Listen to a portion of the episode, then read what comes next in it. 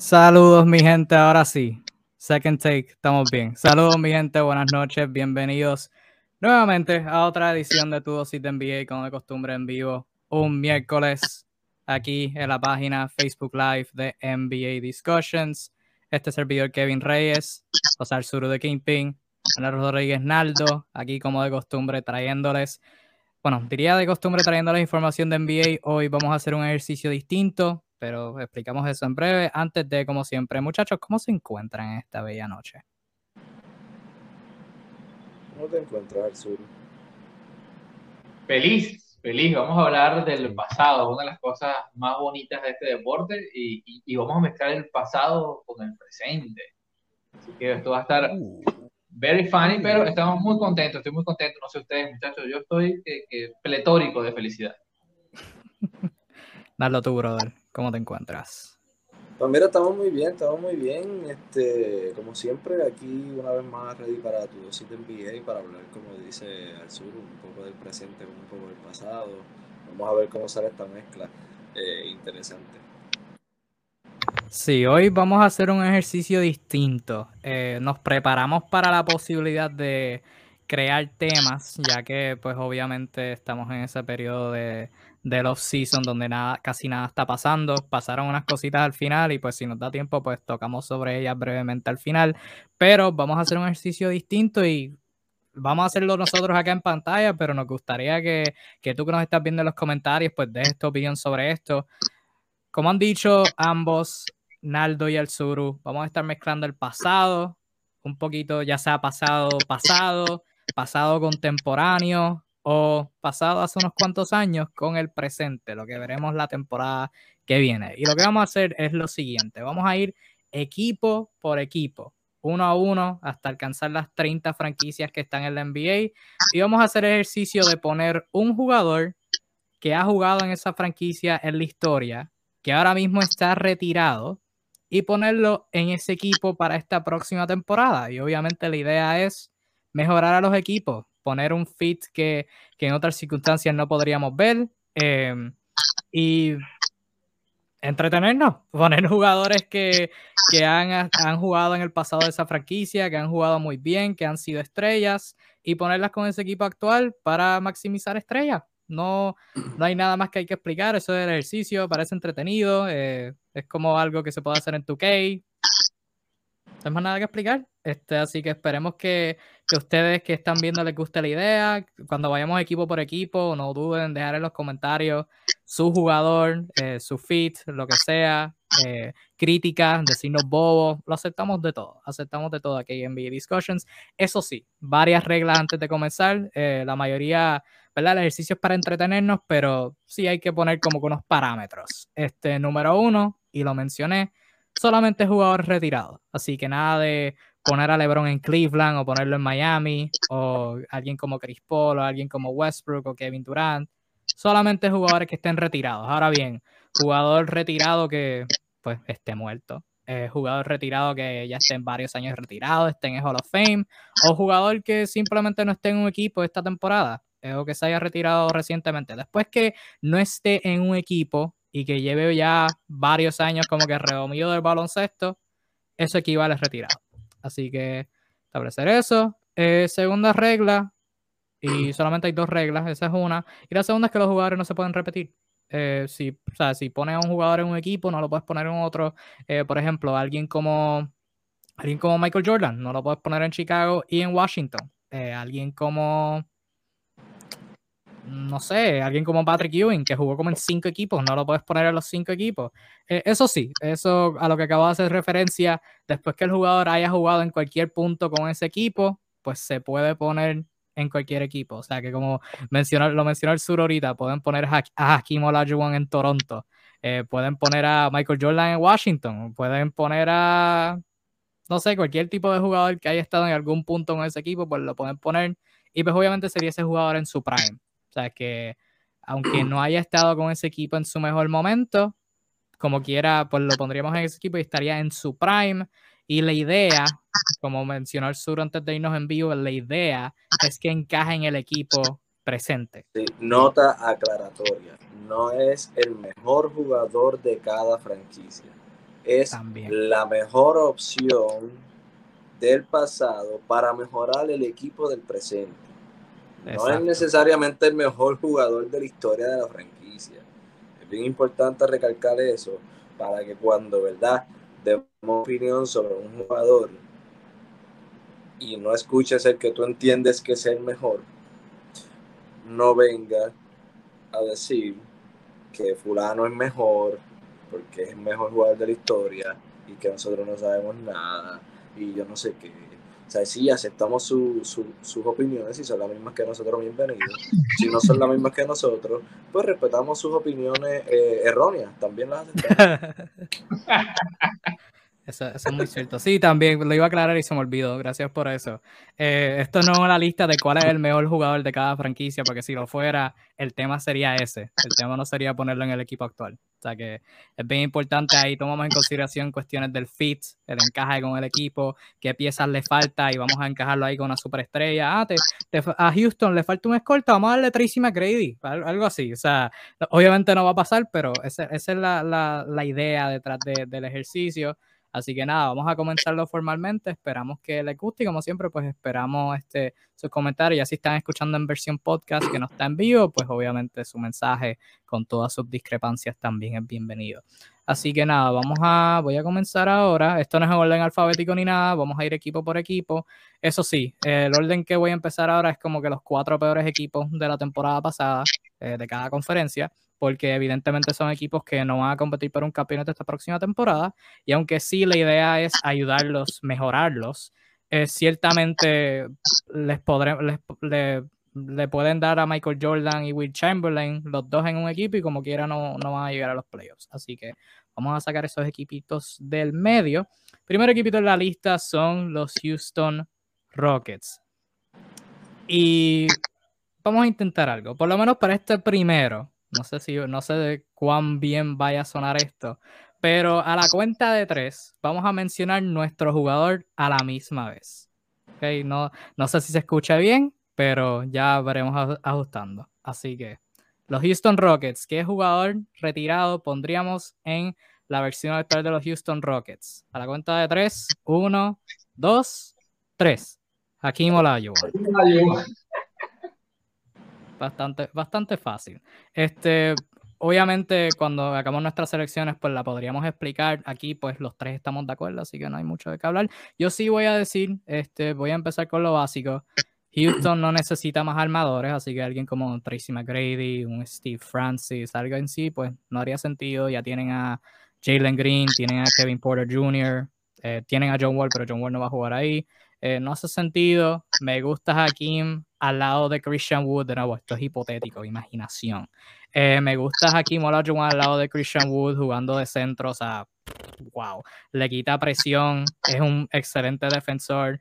Y esa es básicamente la idea detrás de esta selección. Aparte de, obviamente, ser el mejor jugador posible para este equipo pues es la mejor opción porque les quita presión a los jóvenes. Obviamente es un equipo que está buscando reconstruir, es cuestión del desarrollo de sus demás jugadores y pues en ofensiva obviamente sería la opción número uno, pero en defensa, o sea, es, es, Hakim es un defensor increíble y la presión que le puede quitar a los demás jugadores, o sea, dándoles más, más habilidad para jugar agresivo y no tener que, que permitir que, tantos puntos porque Hakim va a estar allá abajo. Y esa es básicamente la idea mía detrás de esa selección ayudar a progresar el desarrollo de los jóvenes. Al sur, tú que tienes la jersey de Hakim Olajuwon, eh, algo que tengas que añadir a, por qué pusiste a, a por, qué pondrías a Hakim en Houston. Eh, aparte de las virtudes obvias de, de, Dream, para muchos el mejor pivot de todos los tiempos, eh, aparte de sus obvias virtudes, este, es que era un tipo con un ego bastante controlado, eh, con la posibilidad de, ser un líder, de, poder colaborar con sus compañeros.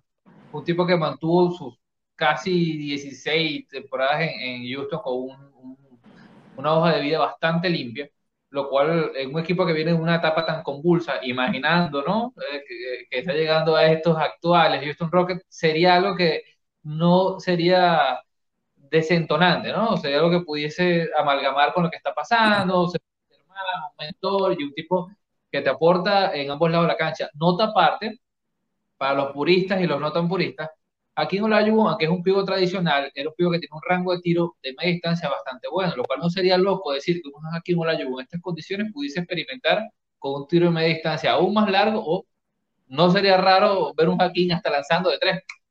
Lo hizo. Eso. Lo hizo, no era, no era algo regular en su tiempo.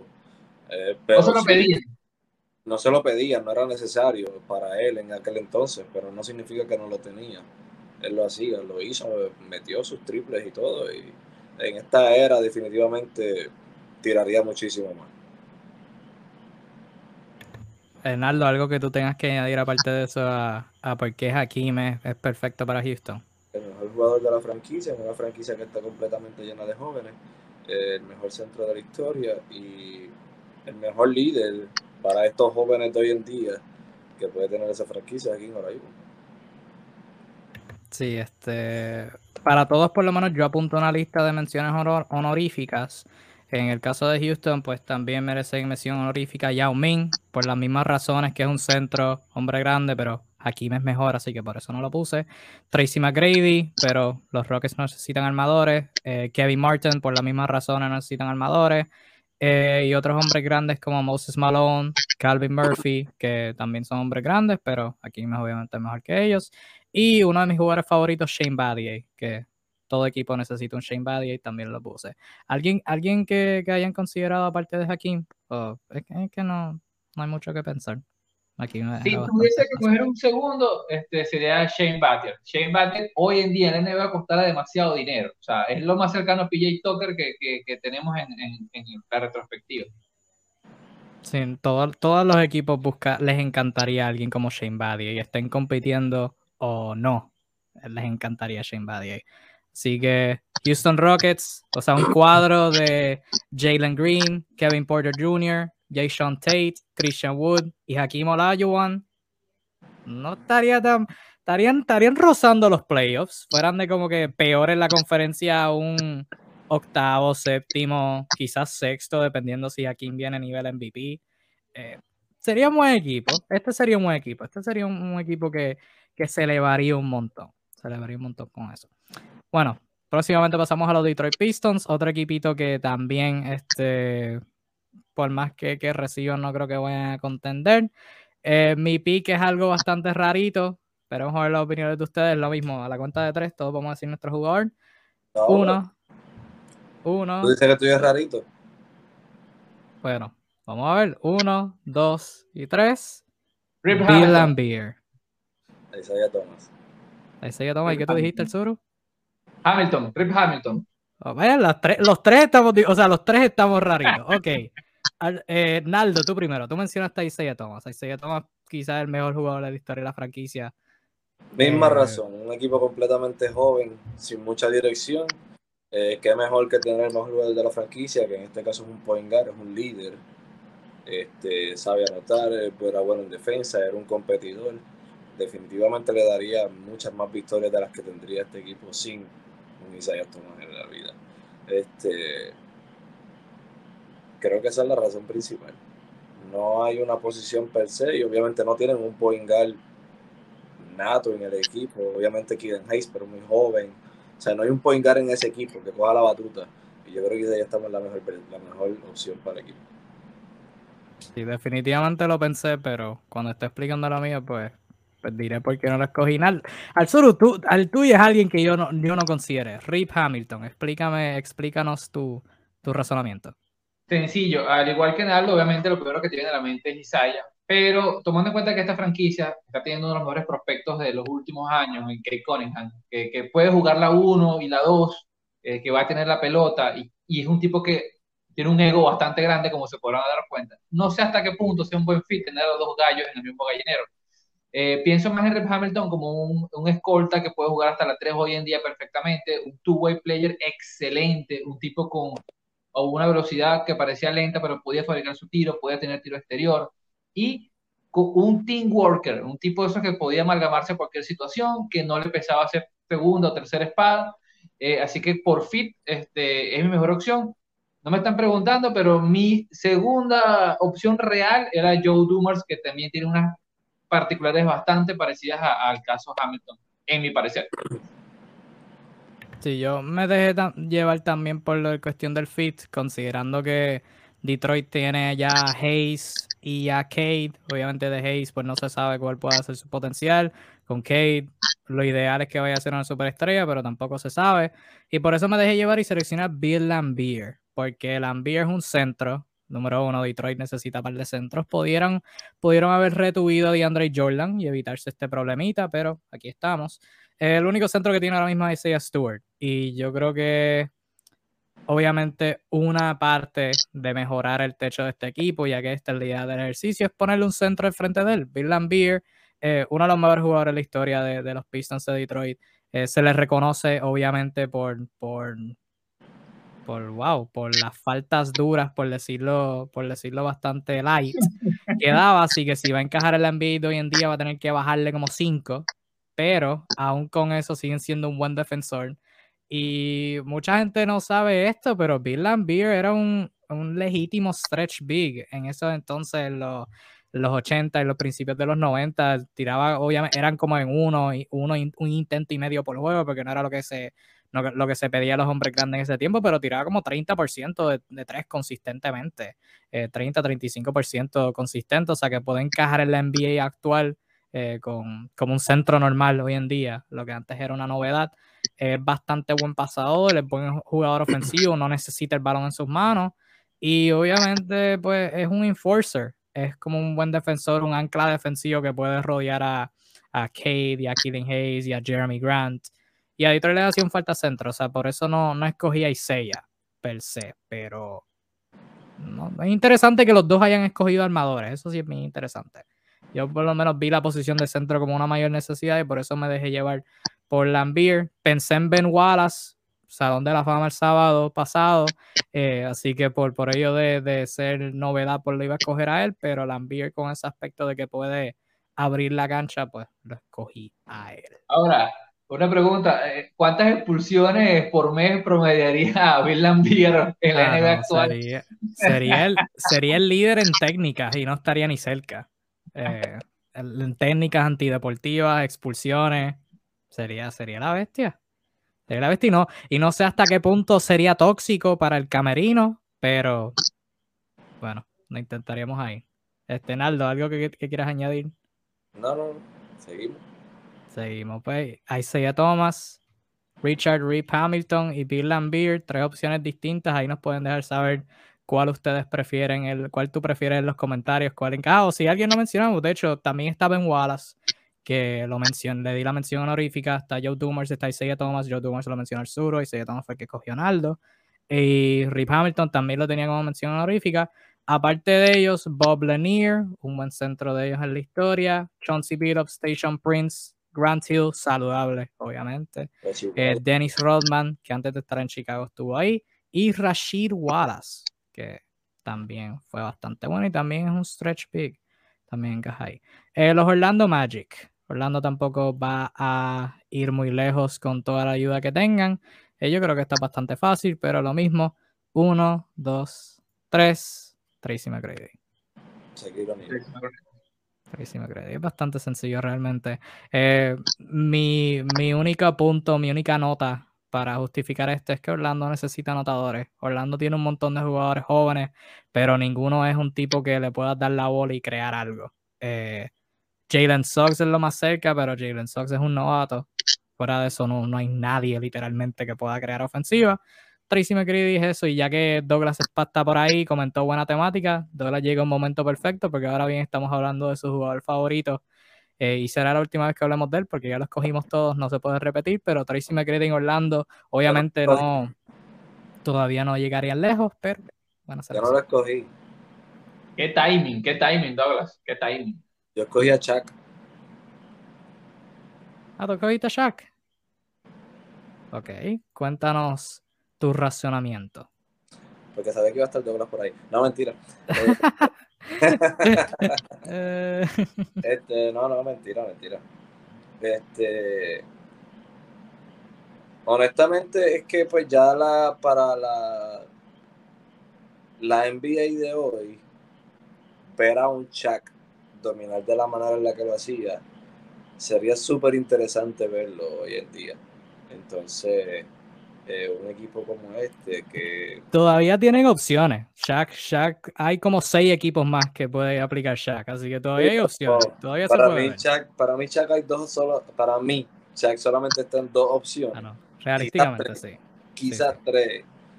Y, y, honestamente, pues eh, ninguna de las otras dos que tengo en mente lo pondría. Así que lo puse en esta.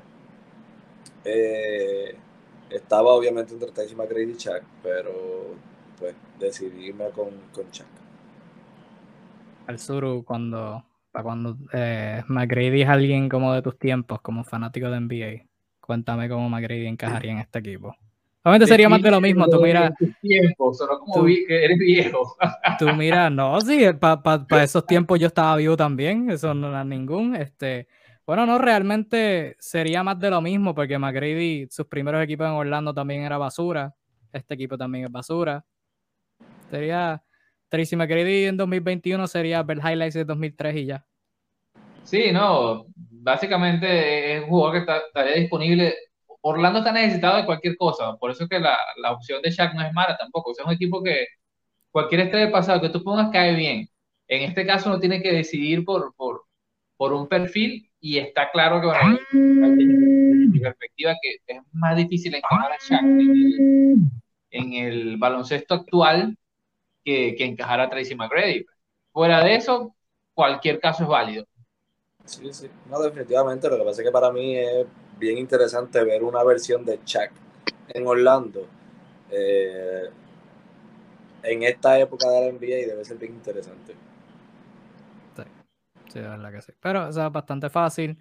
Tracy McGrady en Orlando. Orlando tienen 20.000 armadores también, pero podrían necesitar toda la ayuda posible. Próximo equipo, un equipo que aún, más, aún menos va, va, a poder competir, son los OKC Thunder. Para aclarar, porque hay varias, franquicias que, que tienen una historia confusa. Para aclarar, los Thunder, su historia es los Thunder, la historia breve que tienen como como los Thunder y los Seattle Supersonics. O sea que ambos, eh, los Supersonics es lo que es ahora los Thunder, para aclarar, ¿verdad? Para que no vayan a escoger un jugador que no sea la gente que está viendo. Em, ok, so, los Thunder slash Seattle Supersonics. Uno, dos, tres. Sean Ok, interesante. Gary Payton lo pensé. So, yo, como yo fui el, el, el, que, que discrepa, me voy a explicar. Eh, obviamente pensé en Gary Payton. Mi lógica es simple. Los Thunder tienen como cuatro armadores que pueden ser regulares en el equipo, siendo Tio Maledon, SGA, Josh Giddy. Mencioné cuatro como exageración, en realidad son tres. A menos que se Bueno, este está ahora man Sí, pero ese no, no, es regular, no es regular. Este, pero pues, sí, lo podemos aplicar, sí, sí. Este, so, tienen esos tres armadores, so, mi lógica era como que no, no necesitan otro armador. Gary Payton, obviamente tú lo metes de armador y sería regular. Pero dejándome llevar por lo que ya tienen, yo escogí a Sean Kemp porque los Thunder necesitan un macho de allá abajo. Tú miras la, eh, los hombres grandes de OKC, Derek Favors, Darius Baisley, Pokushevsky es como que no, no, necesitan fuerza ahí, necesitan un macho allá abajo, alguien que, que ponga orden. Y pues Prime Sean Kemp con, con su habilidad de atlética, en defensa, defender bien, eh, hacer buenas cortinas. Lo pensé encajando mejor ahí, pero puedo ver por qué Gary Payton eh, fuera su selección. Naldo, explícame tu razonamiento. Eh, una vez más, o sea, sí, ellos tienen muchos guards para jugar la posición, pero realmente ninguno que sea un verdadero point guard que pueda llevar un impacto en el equipo. Sergirius Alexander quizá, pero para mí yo veo a Sergirius Alexander más como un shooting guard que como un point guard. Su mejor juego, su juego más efectivo fue jugando al lado de Chris Paul. Un buen point guard al lado de él. Así que Gary Payton es el probablemente el mejor defensa que ha existido en la posición de point guard en la historia. Eh, un tipo capaz de anotar 20 puntos, de repartir asistencias a todo el mundo, eh, un líder vocal. Eh, es todo lo que necesita un equipo joven como este. Eh, para mí fue una, aunque sí me pasó Sean Kemp por la cabeza, claro, y me pasó Richard Lewis por la cabeza, pero realmente fue, fue una decisión bastante fácil escoger a Gary Payton por ser un líder como lo es. Al y tú, cuéntame tu, tu lógica detrás de tu selección. Eh, eh, empiezo a decir que tengo tres opciones antes de Sean Kemp. Este, Gary Payton sí, para mí, así hay en 20 armadores, o sea, hay demasiada diferencia de talento, tu way player, un crack. Entonces, eh, llevaría automáticamente al siguiente nivel, liberaría de mucho, mucho trabajo a, a, a Alexander y siendo igual un tipo que podía tener tiro, o sea, no es que era un mocho, era un tipo que realmente aportaba en ofensiva por sí mismo, más allá de lo que le aportaba a los demás. De hecho, a mi juicio, Sean Kemp es muy grande en buena medida por lo grande que fue Gary Payton. Este, como segunda opción, este, incluso, este, por, talento, por simple talento, Ray Allen y Jack Sigma, la estrella durante los 70 y los 80 de, de Supersonic, que también era un centro con tiro perimetral en una época que no existía eso. El verdadero pionero, incluso unos, un par de años antes de la Beer, que caería perfecto, eh, caía rarísimo en una época donde todos eran físicos. Eh, hoy sería como que este es el momento para los jugadores de ese tipo. Eh, pero Gary Payton, sin lugar a dudas, uno de los tipos más brutales. Este, lastimosamente la vida no le dio un título y quizás no tiene ese, ese gran reconocimiento con esos supersónicos, que era una bestialidad de equipo. Él tuvo título con los, con los, con los hits. No, bueno, me refiero con, en la etapa, en la etapa, en la etapa de, de, de, buenos momentos, no Existía Exactamente. Sería un nivel porque de verdad era un jugador fuera del lote. Que no se sienta solo, era la época de Michael Jordan y pues mucha gente le pasó lo mismo. Sí, lastimoso pero cierto. Y cuando se enfrentó a Jordan tuvo buenos números, lo defendió muy bien, de hecho, era que George Carr no lo quería poner a defender a Jordan, pero eso ya, ya aparte. Puedo ver, la, puedo ver la lógica detrás de Gary Payton, yo como quiera me quedaría con Sean Kemp. Jack Sigma es buen nombre, también lo tenía apuntado. También tenía Ray Allen, también tenía Rashard Lewis, añadí Deadlift Shrimp, Dale Ellis, eh, Dennis Johnson, que ganó Finals MVP con, con Seattle en el 79. Y por cuestión de lealtad, obviamente, hablamos de OKC, no podemos mencionar a OKC, no mencionar a Nick Collison. Por, por, ello por favor, qué mal. Qué mal, qué mal, qué mal. Nunca iba a ser seleccionado, pero ponerlo, ponerlo. hay un comentario interesante de, Douglas, que hace una buena acotación, me gusta mucho, el nombre de Sam Perkins, jugador, en un momento llegó a ser hasta tercera espada, Sam Perkins es la clase de jugador que a esta época le caería como anillo del dedo. Un stretch por tipos raros en esa época. Así que bueno, una buena mención para Fue como que el primer stretch four, porque habían, habían jugadores que, como Bill Lambert lo mencionó ahorita, que eran hombres grandes que tiraban, pero el fuerte de Sam Perkins era tirar, o sea, eso era lo que él hacía principalmente, no eran como otros que lo podían hacer. Perkins era que se enfocaba en eso. Eso me, me gusta me gusta, me gusta ese fit, ese low key. No, no tendrían que, romper el banco para adquirirlo. Eso es bueno. Eh, con Orlando Son vino a mencionar, eh, hacer menciones honoríficas. Tenía Shaq, también tenía Penny Hardaway, Grant Hill, Rashard Lewis, que estuvo un tiempo ahí, Hill Turkoglu, Jamir Nelson y alguien que cae por, por ello de este ejercicio, que jugó ahí en algún punto, Vince Carlos Arroyo. También. Turcoglu, crack. Carlos, Arroyo. Pero puse, puse a Vince Carter también. Eh, Carlos Arroyo. Ok. Eh, ya pas ahora pasamos a los Cleveland Cavaliers. Equipo sumamente interesante porque eh, LeBron no aplica. LeBron todavía está jugando. Kyrie Irving no aplica. Todavía está jugando. Y fuera de ellos dos, el, equipo, la historia del equipo es como que no, no hay mucho, no hay mucho para escoger, pero aún así todavía tienen jugadores buenos. Ajá, iba a decir algo, Naldo. Ah, lo explico ya mismo. Ah, ok, está bien. A la cuenta de tres, nuestro jugador histórico de los Cleveland Cavaliers. Uno, dos, tres. Ron Harper. ¿Cuál tú cogiste este, Kevin? Mark Price. Yo, Larry Nance. Eh, Larry, Larry Nance padre. Larry Nance padre. Claro. Eh, antes de, darle, darle el espacio al sur, no escogí un hombre grande y habían varios, hay varios hombres grandes que puedo haber escogido.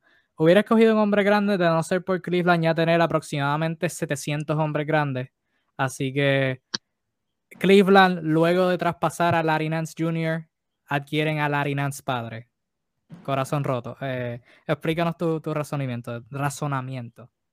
Es que honestamente sí, están llenos de hombres grandes, pero teniendo en cuenta que el power forward titular se supone que va a ser, se supone que Kevin Love todavía. Eh, es un poco eh, para mí Larry Nance está ahí porque ¿por qué razón no escogí a Mark Price que lo tenía en mente me pasó por la cabeza el hecho de que o sea ellos tienen a Darius Garland y a veces usan hasta Colin Sexton de point guard y son sus dos mejores jugadores básicamente. Sus dos mejores anotadores. Así que la posición de point guard para mí está descartada para ellos por, ellos. Este y lo único que vi no había realmente la posición que les hace falta llenar es un small forward pero no hay alguien en small forward en la historia de Cleveland que no sea LeBron James. Entonces, pues, ya la otra posición que para mí merece un jugador adicional, pues es la de power forward, aunque ya tiene muchos, pero realmente, pues, sin encontrar a Kevin Love que debe irse ya mismo y todo, pues, escogí a Larry Nance. En la historia de Cleveland está Ricky Davis. Ricky Davis es bastante bueno. Mm, un buen buen forward. Este, yo, sí, yo como que ahora escogimos armador y yo escogí a Mark Price al sur. quién te había escogido? Ron Harper. Ok, Ron Harper. También armador. Lo, había, lo, había, confundido con otra persona. No, no, Ron Harper fue armador en la etapa de los Bulls, ya cuando llegó con 30 años. Pero antes esto, esto es Ron Harper antes de romperse la ICL, antes de, desgarrarse la ICL. Todas mis selecciones están basadas al mejor momento en ese equipo, así lo, así lo pensé yo. Yo no, no recurrí a Ron Harper de, de, Cleveland, que era de 20 puntos. Era Aaron All-Star. Era el, escolta, puede jugar alero. Eh, hoy en día sería más un alero, puede jugar más, más expuesto alero y un tipo muy inteligente, buen IQ, que eso fue lo que le permitió luego switcharse a, a otros puestos. Bastante atlético, un, problema que tuvo fue las lesiones que, que lo obligaron a cambiar mucho su juego. Pero un tipo en su prime, los primeros cuatro años en Cleveland, que era una bestia en un equipo de Cleveland excelente. Eh, así que, tomando en cuenta las carencias, eh, que, que, ya sabemos que los caps actuales tienen un, un, lío con el tema de quién va a ser armador escolta y son pequeños, en el caso de Garland Sexton, y, no terminan de cuajar, y el montón de hombres altos que ahora tienen.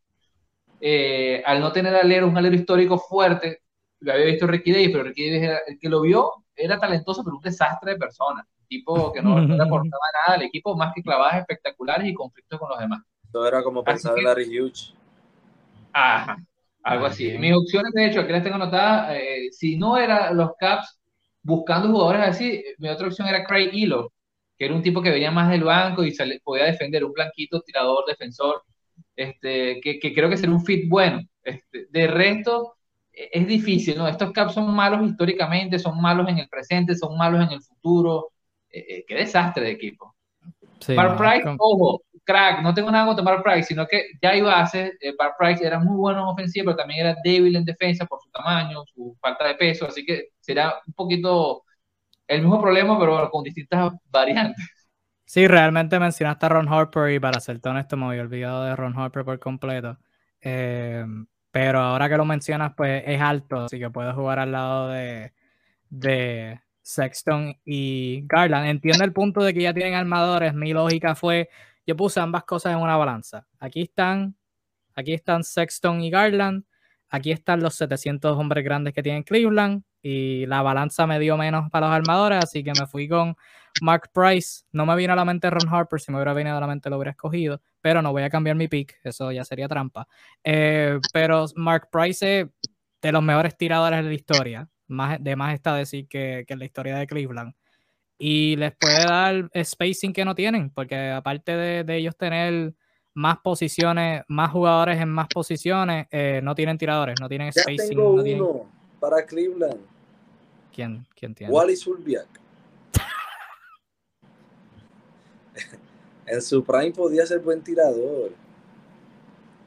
Sí, pero pero no es mejor que Mark Price, lo siento. No es mejor que Mark, Price. y, y Serbiak no va a jugar. Tú viste que Cleveland no tiene small forward y está faltando el respeto a la bestia, a la leyenda Isaac Okoro. O sea, ese espacio está lleno. Ese espacio small forward está, está no hay vacío ahí. No hay vacío. Bueno, Picks, interesantes, Mark Price de mi parte, Ron Harper de parte del Suru y Larry Nance padre de parte de Naldo. Otros jugadores que yo pensé, Brad Doherty, en cuestión de hombres grandes, pues no lo necesitan. Larry Nance también lo tenía apuntado. También tenía a Carlos Busser, que estuvo un tiempito ahí con LeBron y antes de LeBron llegar.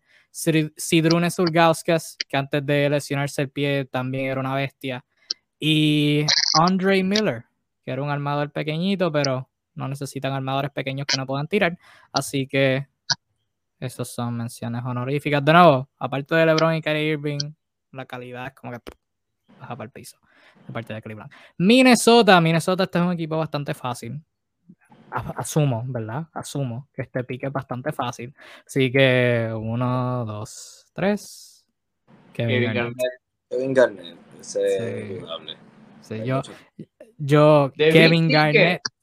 Kevin Garnett al lado de Carl Anthony Towns. Carl Anthony Towns, Kevin Garnett, Malik Beasley, eh, Anthony Edwards y D'Angelo Russell. Eso es un equipo de playoff. Y cuidado. Fácil. Y, cuidado sin más. Fácil. O sea, yo, ellos top 6. Yo creo eso, Kevin Garnett MVP. Que, o sea, esto es los jugadores en su prime. Así que Kevin Garnett MVP. Que sus mejores compañeros fueron Sam Cassell y Tom Gugliota y Wally Serbiak. Y llegaron a finales de conferencia. O sea, tú ponerle al lado a Carl Anthony Towns Eso, eso es un equipo. Y obviamente Kevin Garnett es como que el mejor jugador de lejos, ni cerca, en la historia de la franquicia de Minnesota. O sea que no es como que no brainer en ambas partes. El fit, la calidad, no hay nadie cerca. Eh, mención honorífica de mi parte a Kevin Martin, que también estuvo ahí un tiempito. Al Jefferson, que es un hombre grande bueno, pero ya tienen acá, así que no, hace lógica. Stefan Marbury, Sam Cassell, si necesitaba un armador. Y Christian Leitner, que antes de caerse su carrera de NBA tuvo unos buenos años de novato, años de novato y años subsiguientes en Minnesota. Eh, pero fuera de eso no hay, no hay mucha calidad en Minnesota. Arzuro, tú que eres nuestro, nuestro profesor, nuestra enciclopedia de, historia. ¿Alguien, alguien de Minnesota como, como otra opción aparte de KG? la, tres, la tres pero lo mismo. Pero no, tu análisis es totalmente acertado. O sea, sí, hay nombres que serían interesantes hoy en día, interesantes, pero ni de lejos, o sea, ni se le acerca remotamente. Pues incluso el mismo Wally Serbia, que sería un jugador que puede jugar en la NBA hoy en día perfectamente como un tirador este, interesante. Eh, pero nadie, o sea, la verdad es que el, el, impacto en ambos lados de la cancha, y ojo, la función del líder vocal. Todo, el mundo que ve a Kevin Garnett sabe lo, lo, implicado que estaba en el juego. Kevin Garnett también se caló muchos años malos en, en, Minnesota antes de llevarlos al, techo ganador. Y en parte se debe esa exigencia, esa, esa manera de, tan, tan extrafalaria de exigir a los demás, de gritar, de pelear. Y eso le caería muy bien a estos Minnesota que si hay algo que, que, tienen es que un pecho muy frío. No sé, el, macho alfa ahí ni, ni, ni cerca. Este sería bien interesante. Ok, vamos ahora. Espérate que estamos por la lista. Creo que esto es bastante interesante. Los Toronto Raptors están como que en, ese término medio de playoff. Este caerse por el piso. Este JT Torres está por aquí. Comentó que Love empezó bien con Minnesota. Que Love es buena, pero que Love no, no está retirado. O bueno, en, en teoría está retirado no está jugando en Cleveland, este, pero, pero también, también tuvo sus buenos comienzos. La gente se olvida de, de Minnesota Kevin Love. Minnesota Kevin Love era una bestia. Y comentaste sobre... el que se olvide de ese Kevin Love no conoce a Kevin Love. Bueno, conocen a Kevin Love de Cleveland. A Kevin mm. Love de Cleveland. Y JT, mencionaste algo sobre John Wall. De pana, juré que por un segundo estabas hablando de John Wall en cuestión all time de New Orleans y yo, John Wall nunca jugó en New Orleans, eh, pero ya entiendo a lo que te refieres, de eso hablaremos al final. Estamos ahora mismo en este, en este ejercicio de retirado. Ahora los Toronto Raptors. A la cuenta de tres. Uno, dos, tres. Vince Carter. Chris Bosh. Interesante, pensé en Chris Bosh. Mi razonamiento detrás de escoger a Vince Carter es que Toronto podría usar un anotadores extra eh, tienen a Fred Van Vliet, tienen a Gary Trent Jr., como que ok, pero Vince Carter los elevaría más, les quita esa presión y nada, básicamente eso, les quita presión en términos de, de esa posición de alero. Iba a escoger a Chris Bosch, pero para mí a Toronto tienen obviamente nadie de la calidad de Chris Bosch de hombre grande, pero tienen bastantes hombres grandes ya, con Siakam, con Chris Boucher, con Ken Birch, este, con, ¿cómo fue el nombre? Eh, Freddy Gillespie, tienen a Scotty Barnes, puede jugar la 4. O sea que tienen como que demasiado en esa posición. Este, menos por eso yo escogí a Vince Carter. Suru, tu razonamiento detrás de escoger a Vince Carter. De hecho, me sorprende que Naldo de todas las personas que no escoger a Vince Carter me sorprende. Es raro. Me sorprende.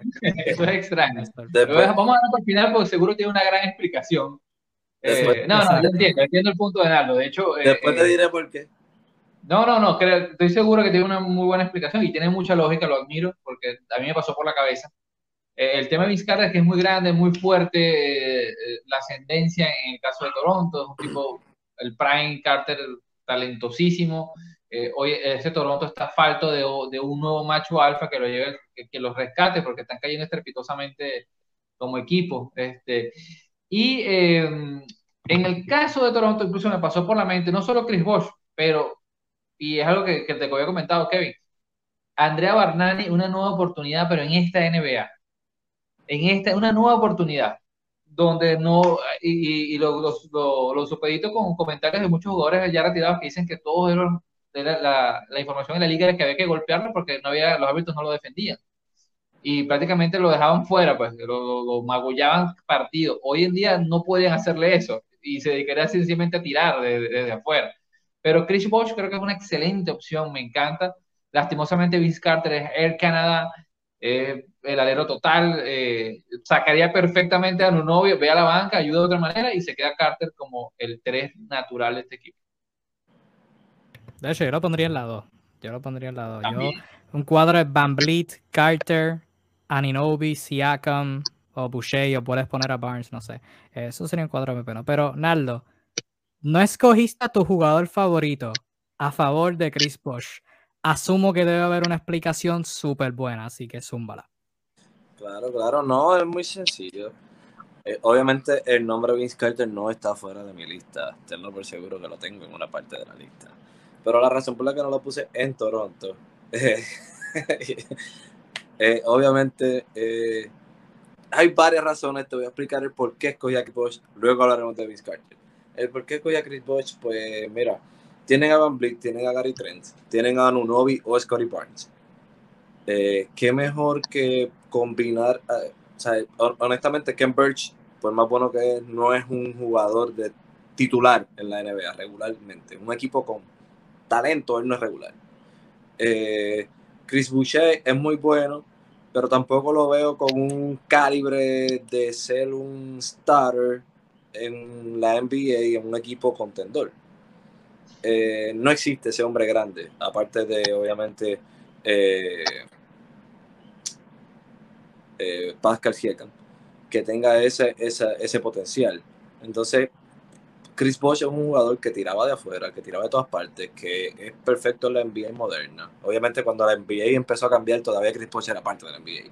Este, y tener esa combinación en, en la pintura de jugadores atléticos y capaces de tirar de afuera, como Siakam y Chris Bosh, debe ser una buena combinación en la pintura.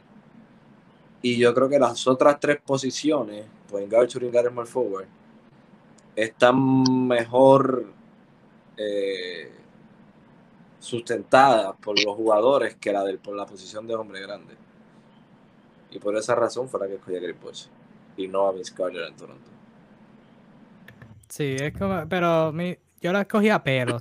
Hay un buen argumento para decir. Y, y, Chris Bosch, como tú dijiste, fue parte de ese cambio en la NBA. De hecho, él, él fue uno de los primeros que tuvo que cambiar por eso. Bueno, en parte por la NBA, en parte por, por LeBron y, y Dwayne Wade, pero él puede jugar cualquier estilo en el poste, eh, de afuera, como un, como un tirador nada más. O sea, que puedo entender la lógica detrás de eso. Este, yo por lo menos pues no no quiero creer, no me gusta crear ya problemas de, de 700 hombres grandes en un mismo equipo a lo Cleveland, pero es una, es una buena opción, definitivamente. Buena, Eh, en- argumento. Como que entre uno A y uno B en cuestión de, de Vince Carter y Chris Bosh. Otras menciones o otros jugadores que, mencionen, que merecen ser mencionados, aparte de Chris Bosh, Hido, Turtur- Hido Turkoglu, eh, que también merece ser mencionado, Tracy McGrady, que jugó, jugó en Toronto, pero pues ya lo escogimos.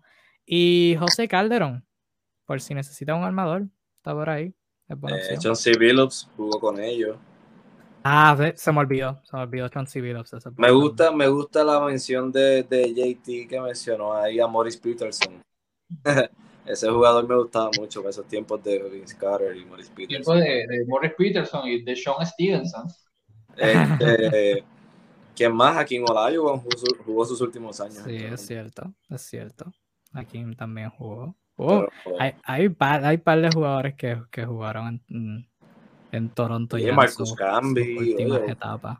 Sí, sí, es bueno. es Toronto bueno. tuvo muchísimos buenos nombres. Lo que pasa es que no en Sí. el mejor momento. Exacto, exacto. Jalen Rose también por ahí, Junji Hernández comenta Ah, Jalen Rose. Jalen Rose. Con los 81, ¿ves? Eso es bueno, ¿ves? Eh, Stoudemire estuvo ahí, creo. Sí. Sí, Damon. Damon. Damon Mighty Stoudemire. Eh, como dijo Naldo, buenos nombres, pero como que dos Pero o tres no añitos. No en el mejor momento. sí. Y para eso estamos haciendo ese ejercicio ahora. asum- Esos jugadores en su mejor momento en los equipos de hoy en día. Para eso estamos aquí. Este próximo, este equipo también es bastante fácil, los Sacramento Kings. De hecho, eh, Orlando, eh, alguien por aquí en los comentarios mencionó la contestación. Orlando, Esto lo mencionó y Orlando no te voy a defraudar. Sí, sí, no. Esto es bastante fácil. Jugador del Salón de la Fama el pasado sábado. Merecidamente, long overdue. Se lo merecía por, por hace años. Eh, 1, 2, 3, Chris Webber. Chris Webber, no hay más. Chris Webber. Chris Webber, no hay más nada que decir. Definitivamente con De'Aaron Fox de point guard, Buddy Hill, Harrison Barnes, eh, Bagley y, Rishon Holmes. y Richard Holmes, eh, yo saco a Bagley y meto a Chris Webber y ese equipo es un equipo extremadamente sólido. Es un equipo de playoff. Es un equipo de playoff. Este, yo, eh, de hecho, nota aparte, yo sacaría a Marvin Bagley del equipo, no solamente de la rotación, que y ya, De la liga. equipo- de la, de la liga. Quiero que sepan que cuando se acabe este, este live voy a jugar 2K. Ay, Chris Webber, de verdad, en cuestión de hombres grandes, o sea, podemos hablar de hombres grandes que encajen en el juego moderno. Chris Webber estaba jugando el juego moderno en los 2000, a principios de 2000, o sea, pasa, y, lo, y obviamente pues está fresca en la memoria porque era lo, que, lo más que se estaba mencionando en el Salón de la Fama. O sea, su, su habilidad de pasar, de meter, de ser versátil, de defender. O sea, está, promediaba 20, 10 y 5 un, un robo, un tapón por juego. Nadie más en la historia ha promediado eso por, por las temporadas que él lo hizo. Obviamente, el mejor jugador en la historia de la franquicia. Eh, de más está decir que Sacramento no necesita más armadores. Eh, o sea, brutal. Puede encajar con, con Fox, con Halliburton, con lo que tienen. Puede jugar con el balón sin el balón. Todo para ese entonces era mi equipo favorito y debieron haber ganado un campeonato, pero Pero O- los o- ratings. Otro JT. jugador, JT nos menciona, no, no- nos pregunta por Bargnani en Toronto, eh, al sur lo mencionó. Sí. o- ya creo que es unánime lo de Weber por múltiples razones, ¿sabes? es obvio, un caso súper obvio. Un jugador que compartió cancha con C-Web y también no solo que, que caería bien en, en, en Toronto, sino en muchos sitios, sería Doc Christie. Esos jugadores también que, que, que son necesarios en, en muchos equipos y caería perfecto, no solo en este Sacramento, sino en De muchos. De no haber escogido a Chris Webber, hubiese escogido a Peja Stojakovic. Y también, Sí, increíble. no, chi- tú coges cualquier jugador de ese equipo del 2002, 2001, cualquiera, cualquiera encaja, cualquiera encaja ahí en la NBA. Jung- Jungi menciona a Cousins, pero Jungi, las reglas que tienen que estar retirados. Sí. Y Cousins, Cousins ha hecho su mejor esfuerzo por no estar retirado. De A lo mejor si esto dentro de un año estaría, pues, porque También, es hasta quizá. probable. Quizás, sí. Quizás. Pero obviamente sí, no, si lo estaría. Como quiera escogería a Weber, no te voy a mentir. Sí, como quieras Como como quiera escogería a Weber, sí. Pero, pero sería, sería- estaría más cerca. Estaría más cerca que los demás jugadores en esta lista. Te puedo decir eso. Hablando de ellos, otros jugadores que tenía en mente. Eh, básicamente el equipo entero del 2002, Mike Bibby, Vlade Divac, eh, Brad Miller, Peja Stojakovic, Arturo mencionado Christie. Eh, otros jugadores fuera de ese equipo del 2002, Kevin Martin otra vez. Y Eh, eh, ¿Quién mencionaste? Doctor Koglu. También. Y yo tengo a Mitch Richmond también. Que, Uh, que También. fue bueno. Sí, si no tuvieran 500 armadores ya, pues Mike Bibby, Jason Williams. Bobby Jackson, eran demasiados, pero ya tienen a Diaron Fox ahí, que es probablemente el mejor jugador actual del equipo, no lo vas a sacar. Sí, sí, exacto. Próximo pasamos a los Charlotte Hornets. Y aquí es donde empieza la historia confusa. Para aclarar, los Charlotte Hornets son lo que eran los Bobcats ya hasta hace reciente. Y lo que en los 90 eran los Charlotte Hornets, donde jugó el papá de Stephen Curry, Del Curry, para que tengan una referencia. El otro equipo que tiene la historia confusa son los New Orleans Pelicans. Los Pelicans son los que empezaron como los New Orleans Hornets en el 2002. Dos. Si mal no recuerdo, fue que empezó esa, esa franquicia. Ahí fue donde jugó Chris Paul, que los New Orleans Hornets, que por un tiempo fueron New Orleans slash OKC por luego de Huracán Katrina y se cambiaron a los Pelicans como para el 2012-2013. Para aclarar. Este, así que los Hornets slash Bobcats. ¿Qué jugador pondríamos en el equipo actual? Uno, dos, tres. Eh, me Alonso. Morning. Estoy con Morning. Alonso Morning, el sur menciona a Meka Okafor, buena, buena mención. Buena mención. Meka Okafor lo tenía en mi lista, pero Alonso Morning, obviamente, eh, defensor brutal. A Charlotte le, le haría falta un centro. Eh, Morning, ese tipo fue, eh, estaba en conversación para ser de los mejores hombres grandes en toda la NBA. Taponero, brutal. Eh, Anotador entonces. fue enrolador, buen, buen anotador, o sea, le puedes dar la bola en el 18, poste. 20 puntos. Y no, y estamos, eh, lo hemos mencionado ya en varios puntos de ellos del, del Vaya, de, vaya, vaya. de ser líder. Hemos mencionado varias veces lo de ser líder. Alonso Morning no, no era egoísta ni nada. O sea, No, pero es que Alonso Morning, ya va, entonces estoy confundido, me perdí. Alonso Morning no debería estar en- como una opción. Alonso Morning Sí. no, no, porque la, la historia comenzaría con Bobcat de Charlotte. Él nunca jugó con los. con los no, Hornets. antes de, antes de ellos ser los Bobcats, eran los Hornets en los 90. Hornets eran los No, pero esa es la historia que tienen los Pels. Eso es lo que sale en la. No, no, no, la- no, no. La de los Pels, la de los No, Pels si tú entras- en el 2002 cuando se trasladan a New Orleans. Sí. Cuando tú, si tú entras a, al- si tú entras a la, a la página de Basketball Reference de los Pelicans, la historia de los Pelicans empieza en la temporada 2002-2003. Bueno, Eh, ayer yo JT. JT, JT nos menciona a Larry Johnson. Eh, JT, Larry esa Johnson lo tenía en mi lista también. Ese era el segundo en mi lista. Sí. Cambio mi voto, cambio mi voto. Alonso también, Alonso Morning. Llévense Okafor, por favor, llévense. Bien. Exacto. Okafor no va porque Okafor era del New Orleans. Exacto, 2002 en adelante. Que ese es Exacto. territorio de los Pelicans. exacto, exacto. Si Arzuru se está confundiendo es que la historia es realmente confusa. Es bien confusa. Sí, es es bien. Yo no sé, yo no sé qué tienen los Hornets, que todo el mundo quiere llamarse los Hornets. ¿Qué, qué tienen nombre?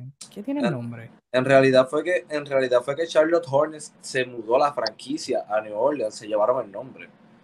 Luego entendieron que obviamente los Hornets le, le- el nombre Hornets le pertenecía a la ciudad de Charlotte y decidieron cambiar su nombre a los Pelicans y entonces Charlotte deja el nombre Bobcats y retiene otra vez el, el, el nombre de Hornets con toda su historia.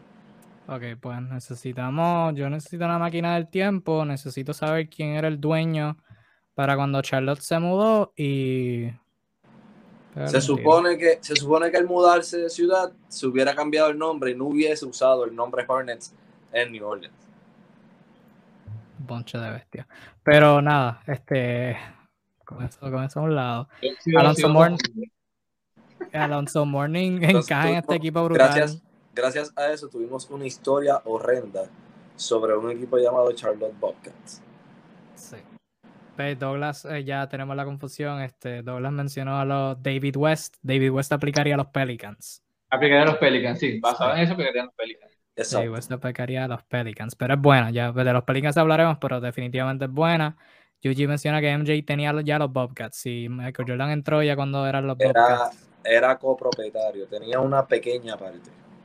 Ahora, eh, obviamente sería Alonso Morning, o sea, un tipo, un ring protector élite en los 90, útil en ofensiva. No es precisamente, ahorita los, tiene tres pivots que apuntan a compartir la posición este año en Charlotte. Hablamos de, de Kay Jones, eh, que es crudo, recién drafteado, Mason Plumlee que adquirieron. Eh, se me va el tercer nombre, PJ Washington, que juega el puesto en Small Ball. O sea, no es que estén ahí sobradísimos de talento. Alonso Morning desplazaría todo lo que esté alrededor como una bomba. Eh, fuera de eso, un nombre que me gusta mucho, aparte obviamente la abuela Johnson, porque quedaría perfecto en la NBA actual y sería un excelente tirador, sería el papá de Curry, el señor Del Curry. en los 90 un sexto hombre, hoy en día podría ser titular en muchísimos equipos. sí. exacto, Douglas. David West jugó con Chris Paul cuando, cuando los Hornets se mueven a New Orleans, que esa es la historia de los Pelicans. Va, a haber, va, a haber que hacer un video explicando esta historia. Eso es un, tema interesante. Este, pero sí, mi razón, o sea, para mí Alonso Morning hoy en día es como una versión mejorada de Rudy Gobert, si eso es posible. Rudy Gobert es buenísimo en todo lo que hace. Eh, Alonso Morning fuera un Rudy Gobert con mayor habilidad para anotar la bola. Un, Rudy Gobert sin ladillos en los pies, básicamente. Un Rudy Gobert que se puede mover, que es atlético. O sea, o sea, el tipo fue la cara de los Miami Heat por, por unos cuantos años, por algo. Y los Miami Heat haciéndole competencia a los Bulls por los, por los últimos años ahí. Este, pero otros nombres aparte de Alonso, eh, Larry Johnson, que estaba ahí segundo bien cerca. Eh, Al Jefferson también fue hombre grande, jugó con los, con los Bobcats. Eh, Gerald Wallace también jugó con los Bobcats. Eh, del Curry, que jugó en los 90. Eh, Moxie Bogues. Moxie Bogues. Yo tengo a Glenn Rice, tengo a Jason Richardson, que jugó con los Bobcats. Este, Cory Maggetti, que jugó con los Bobcats. Y obviamente la bestia, la leyenda, Raymond Felton. ¿Alguien dijo Jason Capono? No. Ah, ok. No, solo, solo lo, lo puedes decir. Triplero, triplero. Jason Capono ganó dos competencias. Hoy te dirá 50 puntos, ¿no? Jason, Jason Capono hoy en día sería Duncan Robinson. Cuidado si no más, porque tú te acuerdas de los pinchitos que usaba. increíble. Desafiaba la gravedad. Bueno, ahora pasamos a los Memphis Grizzlies. Memphis. Eh, Memphis. Interesante. Esta, la tengo buena, esta me gusta. Esa tiene una lista larga de un equipo de todos en la misma época. Todos jugaron juntos. sí, básicamente. Los, los Grizzlies de, de, los 2010 y dos o tres jugadores de los 2000 porque, wow, esta gente sí que empezó siendo bien basura. Este, pero los Memphis Grizzlies jugador retirado a Memphis a la cuenta de 3, 1, 2, 3. Pau Gasol. Mike Miller. ¿Quién mencionaste el sur? Sean Badier. Sean Buddy, me, me gusta, me gusta. Eh, no, lo te cogiste a Mike Miller. Lo tenía en mi lista. Mike Miller es bueno. Y Shane, ambos jugaron en Miami, o sea, las bestias. Pero, Naldo, ¿por qué, por qué, Shane, por qué, por qué Mike Miller? Oye, y eso que no, y eso que Memphis no vio la versión de un solo tenis de Mike Miller, eh, como la vio Miami. Pero eh, Mike Miller, o sea, Mike Miller, Prime Mike Miller, saludable. Era un anotador puro en esa época, un triplero enorme. Tiene el récord de, más puntos en un juego en la franquicia de los Grizzlies, eh, con 50, 51 por ahí. Definitivamente el NBA de hoy, con el equipo que ellos tienen, un Mike Miller jugando como un small forward shooting guard, rotándose entre esas dos posiciones.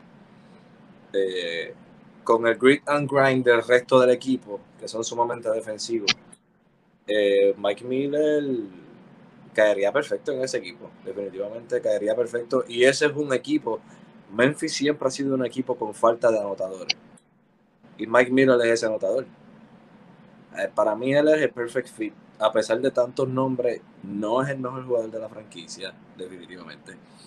No es, pero simplemente por fit para mí era el fit perfecto para este equipo de hoy en día de los Grizzlies. Es buena, es buena. Y siguiendo esa línea de, de jugadores 3D que pueden caer esa posición de alero. Shane Baddy es como que la definición está perfecta, así que asumo que por esa línea te dejaste llevar al sur. No, Shane Baddy es un, quien lo recuerda, primero físicamente un tanque, o sea, repito, es lo más cercano a PJ Tucker del pasado, un tipo robusto, eh, que da la impresión de no te llama la atención a primera vista, físicamente no pareciera, pareciera no parecía exactamente un basquetbolista, pero va al choque, defendía a quien sea de la 1 hasta la 5. Este, un triple desde la esquina, súper consistente, no desentonaba, no te dañaba las dinámicas del equipo, podía jugar múltiples sistemas, o sea, prácticamente te cae bien. Eh, y basado en que las necesidades actuales de Memphis, y yo que estoy muy involucrado en el proyecto de Memphis, a nadie le importa, este, eh, me, me, cae de maravilla. Ojo, me dolió mucho. Esta fue una decisión, de hecho, para mí es muy dolorosa, porque no era mi primera opción. Hasta una hora antes de este live, cuando venía camino acá, yo estaba ahí luchando con la hoja porque mi primera opción es uno de mis jugadores favoritos y subestimados de todos los tiempos, que es Sharif Abdul Rahim que fue el primer gran jugador que tuvo la franquicia, no fue Pau Gasol, fue el primer jugador de calidad.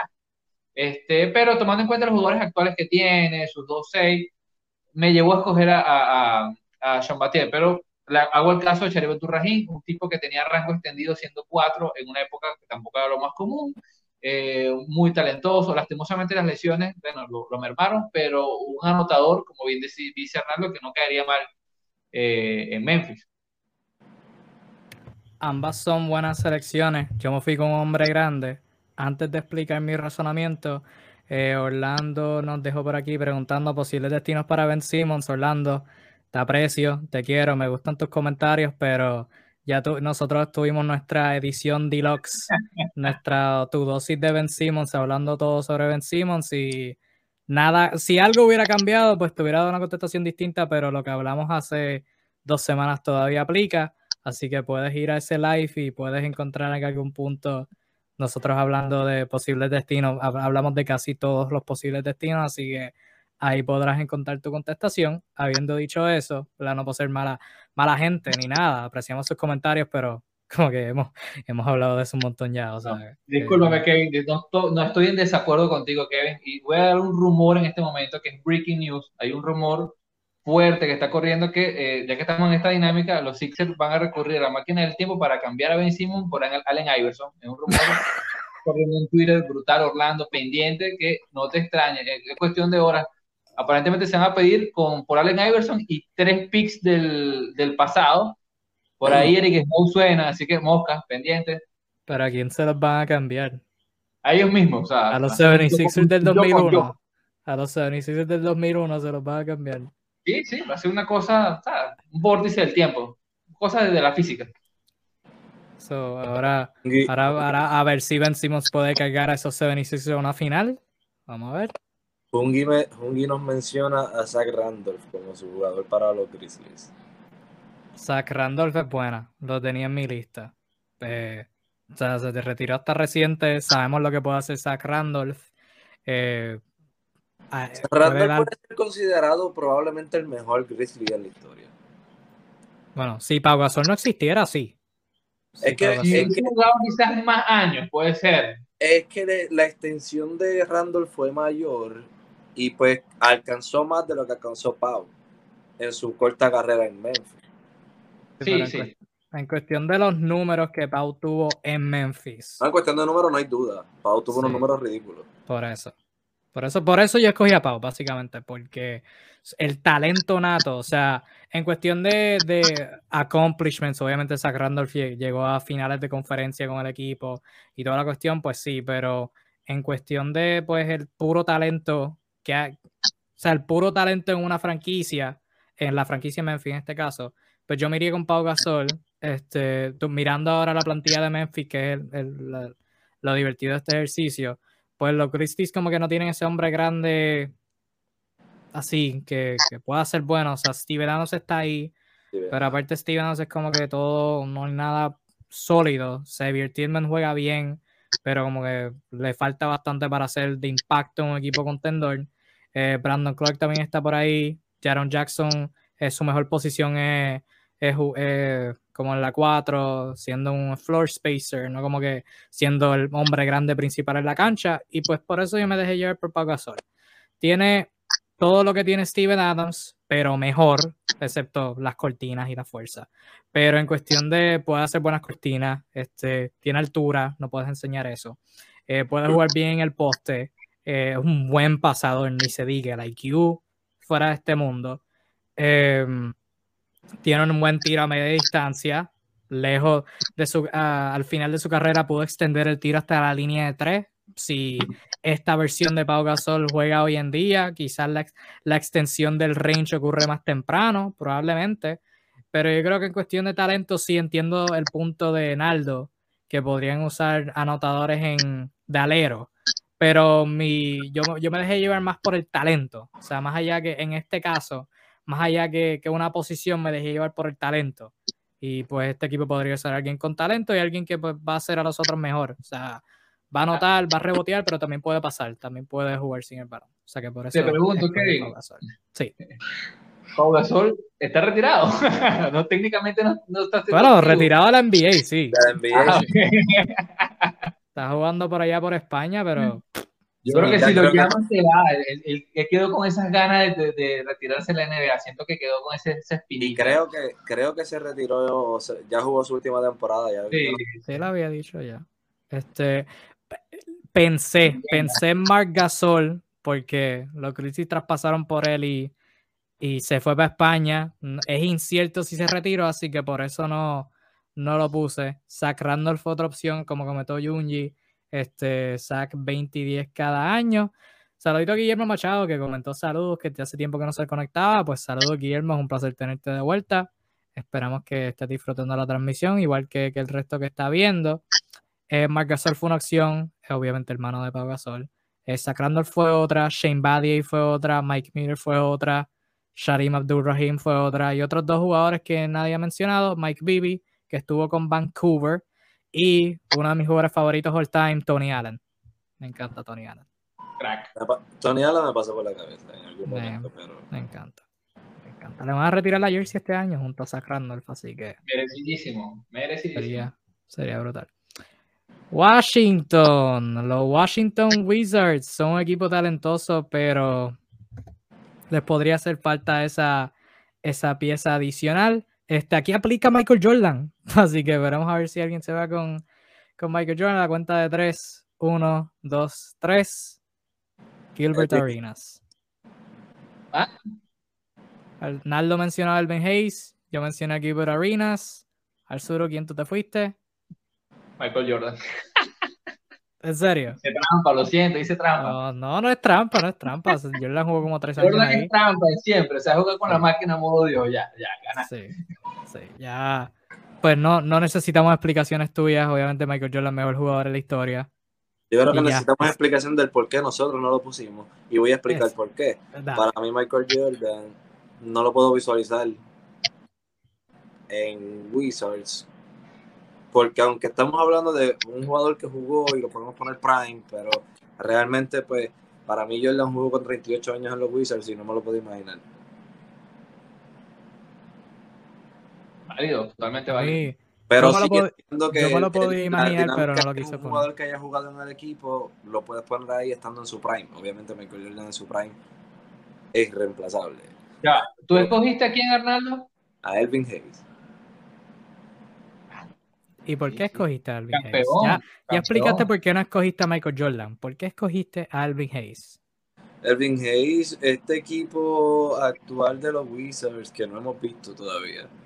Eh, yo creo que la posición más débil es la de hombre grande. Eh, Elvin Hayes era un excelente hombre grande. Eh, fue el equipo, fue el que llevó el equipo al campeonato eh, en la época de, 70 y, y Elvin Hayes es un top 10 en anotación. El tipo podía anotar de, muchas maneras. Eh, reboteaba como los mejores. Este, o sea, eh, para ser un centro, el hombre hacía de todo. El talento de él era innegable. Lo que pasa es que en una época que el baloncesto no tenía el mismo auge que ahora. Pero definitivamente su, no, no, su talento está ahí en el top de la NBA.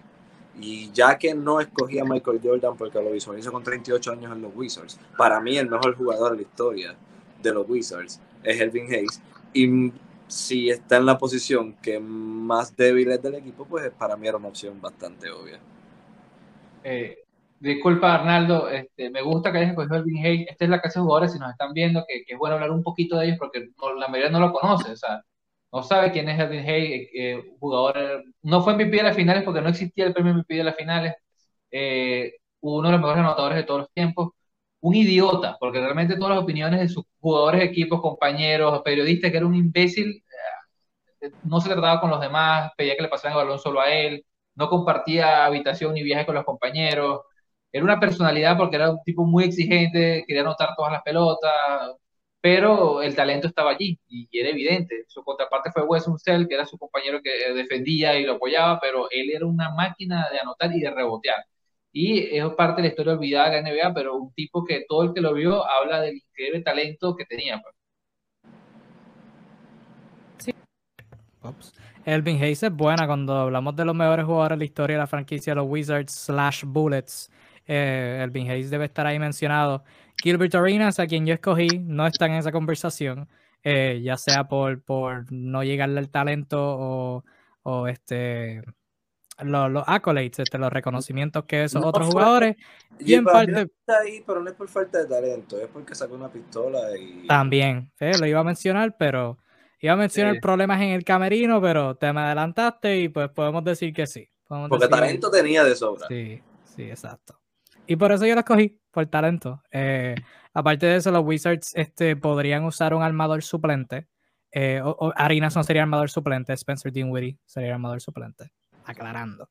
Pero Gilbert Arenas con Bradley Bill. O sea, tú, tú me estás hablando a mí de quitarle presión a Bradley Bill. Gilbert Arenas con gusto le quitará presión a Bradley Bill.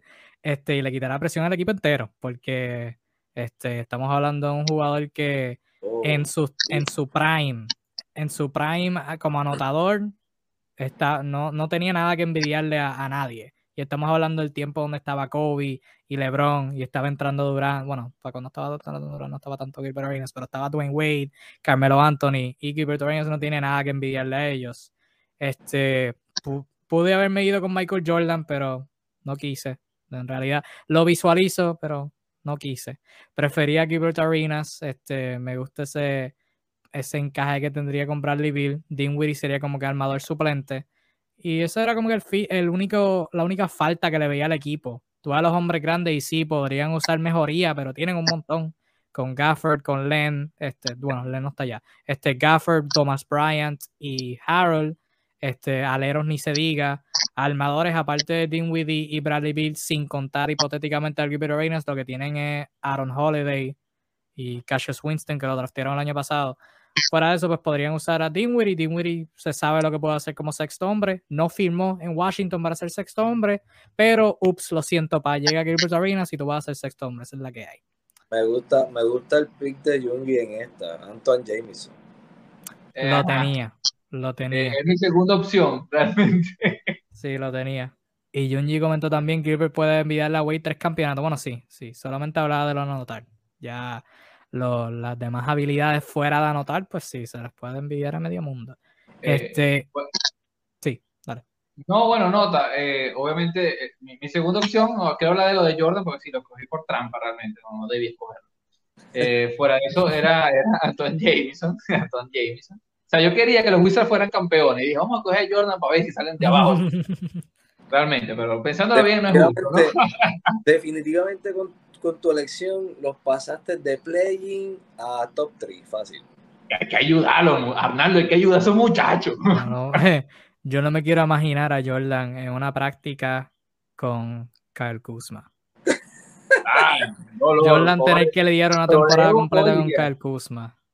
Pero efectivamente, mi, primera opción era Antoine Jameson por versátil, Jameson, mucha gente le, exigía cuando estaba, eh, iba a decir en vida, cuando estaba activo, eh, que fuera por el perfil que tenía de, la universidad, que fuera un anotador número uno, y él le costó siempre esa responsabilidad. Pero cuando era tercera opción, rendía excelente. Era un tipo que manejaba la presión de otra manera, muy versátil, muy de apoyar a los compañeros. En un equipo como los actuales Wizards, que tiene a un Dinwiddie que viene con hambre, con Bradley Bill que es un anotador, creo que será un balance, eh, que está jugando el 4 o en este básquet moderno hasta las 5 incluso, que les ayudaría, uno, a correr la cancha, porque Jameson tenía unas excelentes actitudes físicas, y dos, a, abrir el, el, parqué, porque Jameson tenía rango extendido también en esos años. Jameson, como- Jameson tiene récord de anotación en un juego del equipo de los Wizards, creo. Y de hecho, creo que sí, 61, si mal no recuerdo, 50 y algo. Eso fue Eh, con Washington, con los Warriors, yo creo. Con los Warriors. Y la, disculpe, repito, la otra opción que tenía era Chris Webber, que tuvo un paso Sí. por ahí breve de dos temporadas, pero ya está para Sacramento, así Sí. que apague y vámonos. Sí, Weber empezó su temporada con eh, su temporada, su carrera con los Bullets. Pero obviamente pues lo cogimos en Sacramento, así que no se puede repetir. Este, también tenía Jameson, por lo mismo que acaban de mencionar, se encaja en el juego moderno. Este, Jordan también lo tenía. Eh, fuera de, también tenía Alvin Hayes, que lo cogió Naldo. Este, fuera de ellos tenía a Mitch Richmond, que también estuvo con los Bullets, si mal no recuerdo. Tenía a Caron Butler, que fue compañero de Gilbert Arenas, irónicamente. Wes Unseld, que muchos recordarán por, por los pases cancha completa que hacía, que Kevin Love se los copió. Este eh, Rod Strickland, si necesitaba un armador, pues Rod Strickland también estuvo ahí. Cuestión de talento, pues la tiene. Y otro nombre por ahí, si necesitaban un centro, Moses Malone. Que si lo ponemos en su prime prime para sus tiempos de Houston, en Washington, pues. Digo, Houston es mejor con, con Filadelfia. Para sus tiempos de Filadelfia. Ahí. Con Washington. Bueno. Ahora pasamos a un equipo que podría necesitar toda la ayuda del mundo, los Portland Trail Blazers. Vamos a conseguirle a alguien mejor que Cody Seller. Muchachos, vamos a conseguirle a alguien mejor que Cody Seller a esta gente. Eh, no pudieron hacer un buen trabajo en la agencia libre, así que vamos a hacer el trabajo nosotros. Jugador retirado para Portland en busca de que Damian Lillard se quede con la franquicia. Uno, a la cuenta de tres. Uno, dos, tres. Drexler. Rashid Wallace. Clyde Drexler. Los dos mencionaron a Clyde Drexler. Puedo entender por qué. Este, yo escogía, ya que verdad yo fui el que difiero, este Rashid Wallace porque obviamente no relacionamos a Rashid Wallace con Portland, sus mejores años vinieron después de eso. Este, pero Prime Rashid Wallace, número uno, encaja en el juego moderno. O sea, un jugador que puede abrir la cancha, es un buen defensor. Este, va a hablar, o sea, va, va a hablar, es como que va a ser vocal y es algo que, que Portland fuera de Lillard podría necesitar. Y más, pero más bien, por la razón que no escogí a Clyde Drexler es por el fit en el equipo, por la falta que puede hacer. Este, Portland, aparte de Nurkic, no tienen, ah, y ahora Cody Seller, este, no tienen como que hombres grandes con los que puedan depender realmente. Y como que lo pensé y el fit de Lillard, McCollum y Clyde, Drexler, me olvidó hablar, eh, no, me, gusta tanto. No me gustó tanto cuando lo pensé en el caso hipotético, así que preferí irme con, con Rashid Wallace, que puede, este, suma como otro buen defensor que el equipo necesita y no dejar al pobre Robert Covington como el único buen defensor que tienen. Así que por eso yo me dejé y escogí a Rashid Wallace, pero Clyde Drexler era número dos, obviamente, por, el talento que, que poseía. Este, al sur, No, bueno, en, en mi caso, sencillo, eh, Drexler es demasiado buen jugador, sería un, tres titularísimo en este equipo, toda arma ofensiva, con una variante, un tipo que manejaba más el juego interior, que atacaba el canasto. En el caso de Lillard y McCollum, que el último año se ha ido más y más al perímetro, sería una variante que no tienen, para que vaya a encarar a buscar la canasta, a, a- a golpear abajo del aro. pues. Así que me gusta, me gusta esa, esa variante. Y un equipo que por sí no, no defiende, bueno, un detalle más, bueno, que vayan a la ofensiva todos, ¿qué tanto? sí, Eh, como, como segunda opción, como segunda opción, eh, es una opción ya sentimental, afectiva, eh, sería Brandon Roy, porque bueno, me imagino un Brandon Roy sin lesiones y que entre ahí como sea, sí. pero sano, que entre ahí como sea, que se va a encajar por talento, vamos a ver cómo se acomoda. Jugador que de verdad nos perdimos, no lo, nos lo perdimos, pero lastimosamente la vida nos, nos lo quitó de alguna manera, pero que tenía un talento ridículo. Eh, y eh, efectivamente, una, una mención también adicional, bueno, eh, ya, ya tú lo dijiste, Kevin, ya tú lo mencionaste. ¿De quién Ah, Rashid Wallace. Este, el líder y capitán de los Jay Blazers, busquen eso, YouTube, los Sí. matones, los tipos malos, los que contra corriente, los malandros, los fumadores, eh, presos, o sea, estaban los Detroit Pistons que eran bad boys por la cancha, pero estos eran malos fuera de la cancha. sí, el tipo de Oh. malo que no quiere ser. El tipo de malo que no se de debería ser. Sí, sí, no. Este, Junji también menciona a Brandon Roy. JT Torres menciona dos nombres que no me vinieron a la mente. Jerome Kersey. Pusiste Jerome, asumo que es Jerome Kersey. Y Bill Walton. Bill Walton no me había pasado por la mente. Hay un jugador que no he mencionado a nadie. ¿Y quién es? Ah, no, perdón, perdón, perdón, perdón. No se ha retirado. Volvió para atrás. Es la Marcus Aldrich. Ese era el primero, ese era el primero, sí. Asum, hubiéramos hecho esto el mes pasado y hubiera escogido a la Marcus Aldrich. Sí, sí, sí. Bueno, digo, no falta el respeto a Bill Walton. Digo, diablo, no tenía apuntado a Bill Walton. Esa, esa es buena. Esa, esa, es buena, esa es buena. Otro adelantado su tiempo, otro adelantado que calzaría hasta mejor hoy en día. Sí. Sí. Naldo, ¿por qué tú escogiste Clyde Drexler? Comparte la opinión del sur. Básicamente lo que dijo el sur, o sea, es un tipo que medía 6'7", eh, te puede jugar de 3, maybe en ocasiones, dependiendo del equipo, te puede jugar hasta de 4. Y, o sea, el atletismo de él y, o sea, un jugador que se fue de tú a tú contra Jordan. Claramente perdió el macheo, como todo el mundo, pero se fue de tú a tú con Jordan y eso no lo hacía, eso no lo hacía cualquiera. Así que eh, traerlo a, este equipo de ahora sería sensacional. No, no está mala. La de Bill Walton es interesante, ¿no? Se me había olvidado Bill Walton y. Luis Picorelli nos dice Rudy Fernández. Rudy Fernández, maldita leyenda. Fernández todavía está jugando por allá, pero está retirado de la NBA, así que sí. Este, Junji menciona a Greg Oden. Si Greg Oden no se hubiera lesionado, también, también hubiera sido una bestia. Cuidado, cuidado. Greg Oden sin lesiones. Esto fue una mala época de Portland. Escoger, escoger tan buenos jugadores y no tener la oportunidad de verlos rendir fruto. Sí, mano. Está. Está fuerte. Este. Lo de Portland que viene. Un equipo repleto de jugadores buenos. Eh, los Boston Celtics. Hablamos de Cleveland y otros equipos. Hablaremos de los, de los Clippers más adelante equipos que no tienen historia, este equipo tiene historia y de sobra. Le, le, pueden, le pueden dar la mitad de su historia a otro equipo y seguirían siendo las mejores franquicias de la NBA.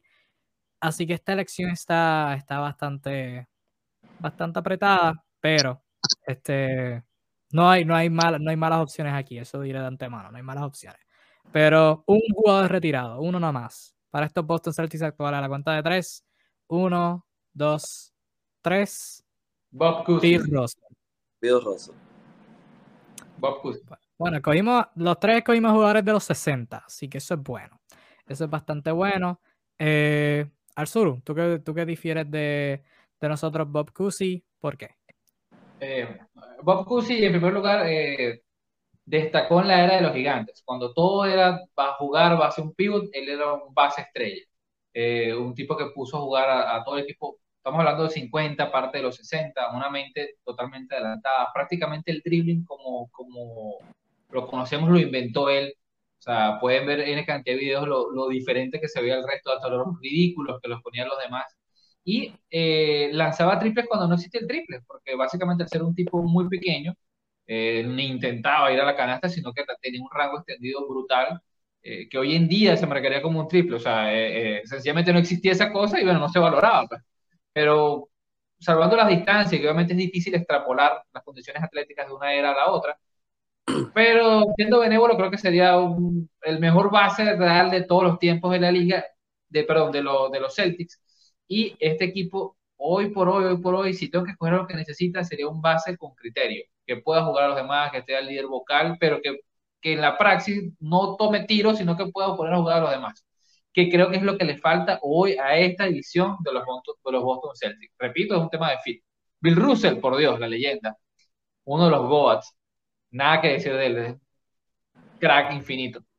Sí, sí, Bill Russell y los Celtics no están, no están, no les hace falta jugadores buenos. Aquí tenemos varios los comentarios. Larry Bird mencionó a Luis Picorelli. Jason menciona a Dennis Johnson. Sí, Larry Bird definitivamente está por ahí. Este, Junji mencionó a Shaq. Shaq es válido. Shaq jugó un año, el último año de su carrera, quizás retirado. No lo contemos porque en realidad estuvo lesionado todo ese año. No se puso el uniforme, jugó cuenta. Y un prime Shaq en ese equipo es una, una opción válida para Junji. Sí, sí, es válida. Pero, Naldo, explícame tu, tu razonamiento detrás de Bill Russell. Mira, eh, yo creo que los fanáticos Celtics, eh, yo creo que por lo menos el 90% están de acuerdo en que El equipo necesita una presencia en la pintura. Eh, necesitan rebote y defensa en la pintura. Esa es la, la, la, la falta principal del equipo, según el 90% de las fanáticas Celtics. Así que, eh, qué mejor opción que la leyenda en la pintura y en la defensa de los Boston Celtics, Bill Russell mismo. Eh, yo no creo que haya una mejor opción que esa. Mi segunda opción era Larry Bird, tomando en cuenta que podía jugar de 3 y de 4, al igual que Tatum. Uno puede jugar 3 y 1, 4, Jalen Brown bajar a la 2 y tener a Larry Bird en el equipo. Este, esa era mi segunda opción, pero decidí escoger a Bill Russell por la falta de presencia en la pintura de los Boston Celtics. Sí, yo me dejé llevar por lo mismo y este y también alguien versátil en defensa. O sea, Bill Russell podía defender hasta en el perímetro. Y si se habla de se habla de Al Horford, lo bueno que era defensivamente con Boston hace unos cuantos años, imagínate cuán bueno hubiera sido Bill Russell en su prime en este equipo. Así que, pero imagínate tener a Bill Russell en el cuadro y al Horford desde la banca y que puedan jugar defensa idéntico, básicamente. Y ni se diga Bill Russell que puede, puede promediar como, como 40 rebotes por juego. O sea, no, no hay nadie que le pueda coger un rebote ahí.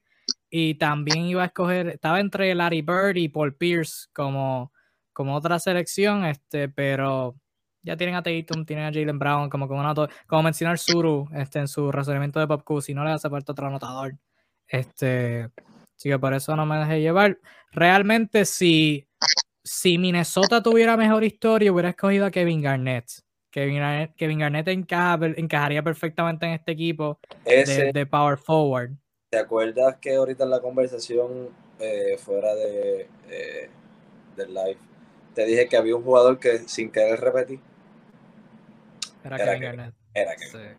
Sí, En Kevin Garnett encajaría perfecto en Boston. Perfecto el NBA de hoy como centro. Y al lado de Horford, al lado de Tatum y Jalen Brown, pero uno puede soñar.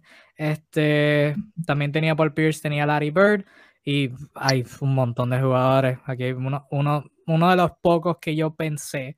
Este, pensé en Ray Allen, el Prime Ray Allen, o sea, para los tiempos de Seattle. Este, John Havlicek, Sam Jones, Kevin McHale, también tenía Bob Cousy y también puse a Dave Cowens. Pero pues, obviamente, sí, si estamos hablando de los mejores jugadores de la historia de Boston, estaremos aquí más rato de lo que llevamos acá. Sí, más rato de lo que. Hay que hacer un live para eso.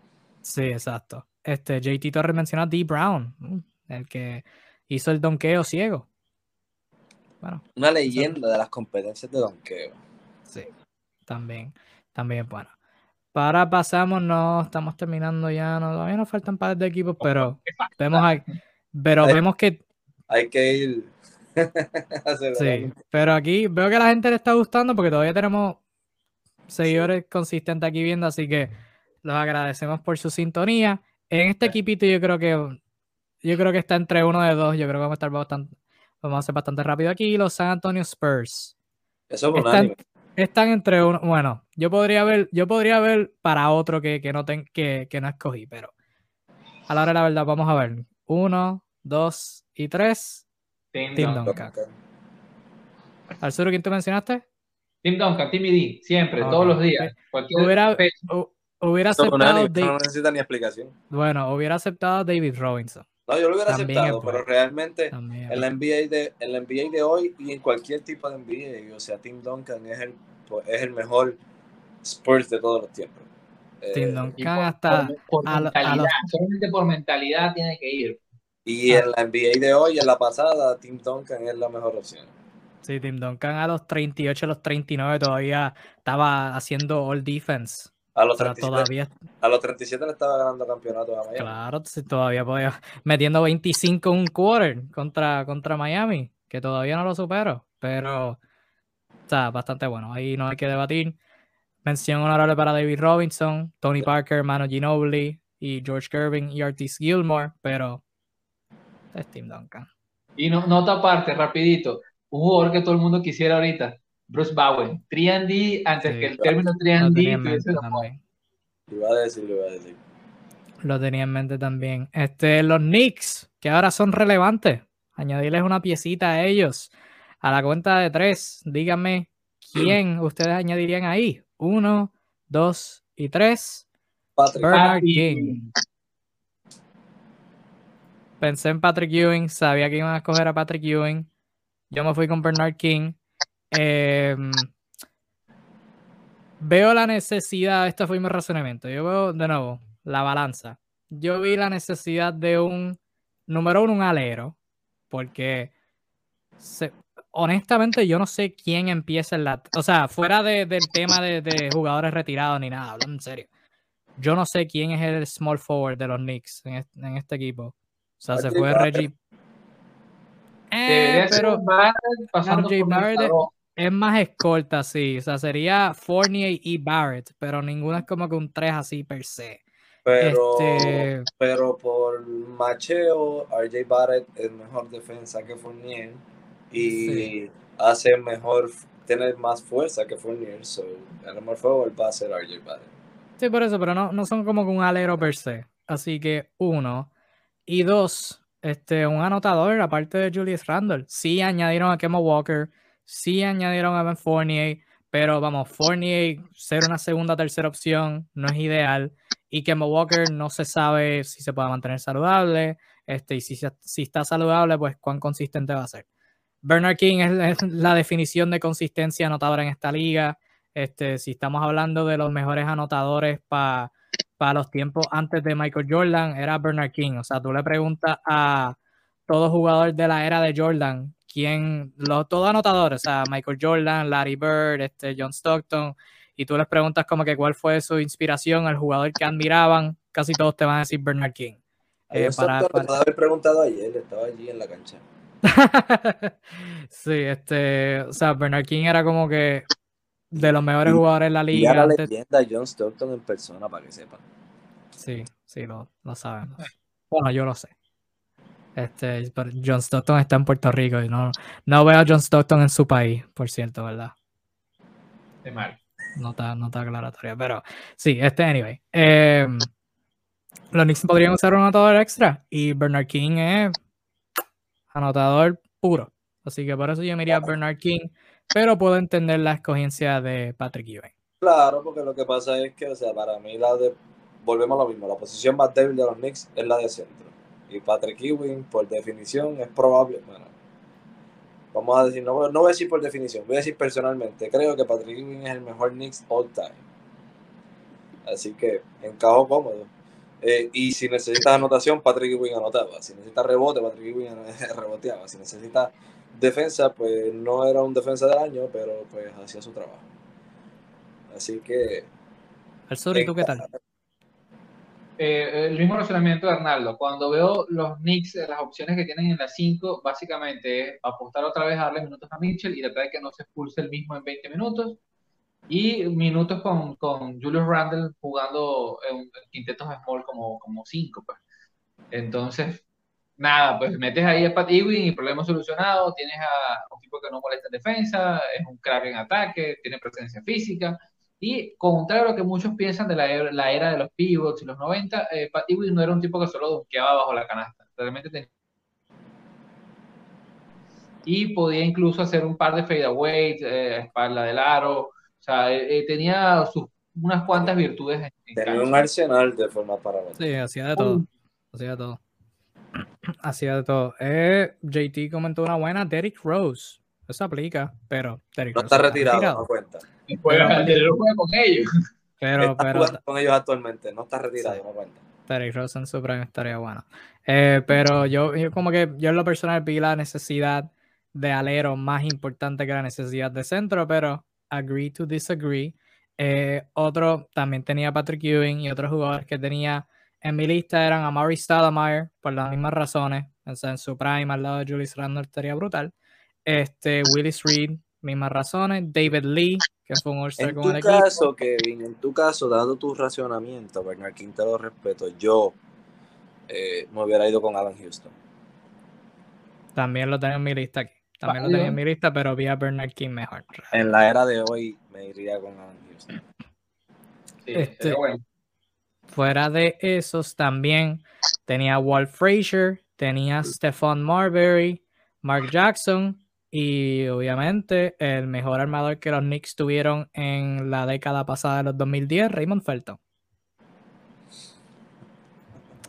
La bestia. Oye, ya lo han mencionado dos veces. Pues, si es la bestia, pues como no lo voy a mencionar, si es la bestia. Si es la bestia, lo mencionaría más veces, pero no, no tiene encaje en otros equipos. Ya eh, en, en Charlotte y en los Knicks Sí. es donde único tenía break. Hay uno más, hay uno más. Sí, no. En los Clippers encaja. Él jugó en los Clippers. Yup. Hubo en varios equipitos. Él jugó con los Clippers. Yep. Con Chris Paul, Blake Griffin. Podríamos decir que Raymond Felton tiene la misma barriguita que James Harden. No, tiene más. Tiene más, Es tiene un más. tema de ocupar un live. O sea, en tipos de barrigas NBA. Oye, no sabe. Coño, no sabía que. Estoy buscando ahora. Pausa. No sabía que Raymond Felton jugó los Clippers. Oye, pues. Este, Bueno, gracias por decírmelo. Lo estaré mencionando en mi lista de los Clippers. Pero antes de llegar a él, antes de llegar a esa lista, muchas gracias por ese dato. Eh, vamos a pasar a los Pelicans. Este equipo empezó en el 2002. O sea que. Que Esto es lo. reciente, es historia reciente. Sí, exacto. Los que, los que empezaron con Chris Paul, los que empezaron con la bestia Morris Peterson que mencionaron ahorita, en donde jugó Mecca Okafor, ese equipo, en donde aplica David West. ¿A quién escogerían de ese equipo para acompañar a Zion, Brandon Ingram y compañía? La cuenta de tres. Uno, dos y tres. Baron Davis. Estamos, estamos en sync y no es un jugador famoso. Me encanta. Me encanta, me encanta. Este, obviamente, si estamos hablando por talento, si estamos hablando por Sí, talento, Chris. Paul, pero Chris Paul no está, No está retirado. Esto, Jakovic podría ser una opción. Stojakovic, David West, que el Douglas lo mencionó ahorita, es buena, pero este, los Pelicans están repletos ya en el frontcourt Eh, con Ingram. Esa es la cuestión. Stojakovic es una opción, David West es una opción, pero realmente ahí tienes a Brandon Ingram y a Zion Williamson, que son los dos mejores jugadores del Sí, equipo. ya, ya Balanchunas, o sea que no, no puedes sentar a ninguno, no, No, puedes jugar hay a ninguno. en el centro ahora tienen un centro excelente. Realmente ahí lo que hace falta es un buen base. Y el mejor base retirado de esa franquicia eh, es Baron Davis. Un hombre capaz de anotar más de 20 puntos, de hacer 8 asistencias por juego. Eh, atlético, corría a la cancha, tenía un manejo de balón increíble, podía anotar de cualquier parte. Realmente era un jugador extraordinario. El NBA de hoy. ¡Wow! En ese ¿no? equipo. Y, y te, aseguraba, te aseguraba salir en el top 10 de highlight de, de ESPN a la No, semana, que- o sea, Ujú. para que tu equipo tuviera visibilidad, por lo menos. Fíjate, él Al jugando sol con de hoy- al Zion. sol de- Al sol de hoy su donqueo todavía aparece entre los mejores 20 o donqueos de la historia. y el, el que fue con Golden State. Ajá. Sí. Tendría que luchar el puesto con Devonte Graham, así que luce, luce justo para mí tener a Baron Davis en esta conversación. Sí, O no, con de- Toransky. Devontae Graham de sexto hombre sería mejor. Este, y tener a Baron Davis al lado de Ingram, al lado de Zion. Es, es un encaje perfecto. O sea, el tipo puede jugar Correr la cancha. sí, a correr la cancha, el tipo puede hacer los highlights, puede jugar de media cancha. O sea, mucho se habla de, de los Pelicans necesitar un tiradores al lado de Zion y de Ingram. Devontae Graham es bueno, pero Baron Davis también. Baron Davis también es bueno en ese lado. Y puede defender el guito. Así que no es mala. Este también tenía David West, tenía Peja, este tenía uno super underrated, Ryan Anderson, que también fue es de los mejores que, que tuvieron en la pasada década. Aparte de ellos, también tenía Jamal fue el que lo mencionó ahorita. Emeka Okafor es Aquí, buena. también tenía Tyson Chandler, que estuvo con Chris Paul, fue All-Star luego con los Knicks. Y este J.R. Smith, que empezó su carrera ahí. También buena, sería buena como sexto hombre. Esta próxima selección, bueno, las próximas dos, tres. Yo, yo- ya, disculpa, eh, no mencionamos a Jamal Mashburn, que, que se retiró con, Uf, con bueno. New Orleans. Sí. Crack, uno de los jugadores olvidados de los 90, pero un crack, señores. Monster Mash. Sí. Ya saliendo de estas próximas como cuatro y media, tres y media selecciones van a estar bastante fáciles, así que vamos a aprovechar para cortar tiempo aquí. Los Indiana Pacers, esto es bastante fácil. 1, 2, 3. Reggie Miller. Tirador. La leyenda de los Pacers en la posición más básica del equipo, eso es un perfect fit. Y en la mejor época de todos los tiempos para él. Sí, este. Es la, tú piensas en Indiana Pacers, tú piensas en Reggie Miller. Así que es lógico ponerlo ahí. Este, otros jugadores que, que merecen mención, Rick Smiths, este, también tenía Mark Jackson, tenía Jermaine O'Neal, tenía Steven Jackson, Jackson, Chris Mullin, que estuvo unos, unos añitos al final con ellos, y este Danny Granger, que Prime Danny Granger ahora estaría brutal. Eh, fíjate, ahora que lo, digo uh, lo digo en voz alta, lo pensaría. Lo pensaría un poquito no poner a Danny Granger, pero Reggie Miller está ahí. Luego de ellos van este. ¿Alguien iba a decir algo? una voz. No.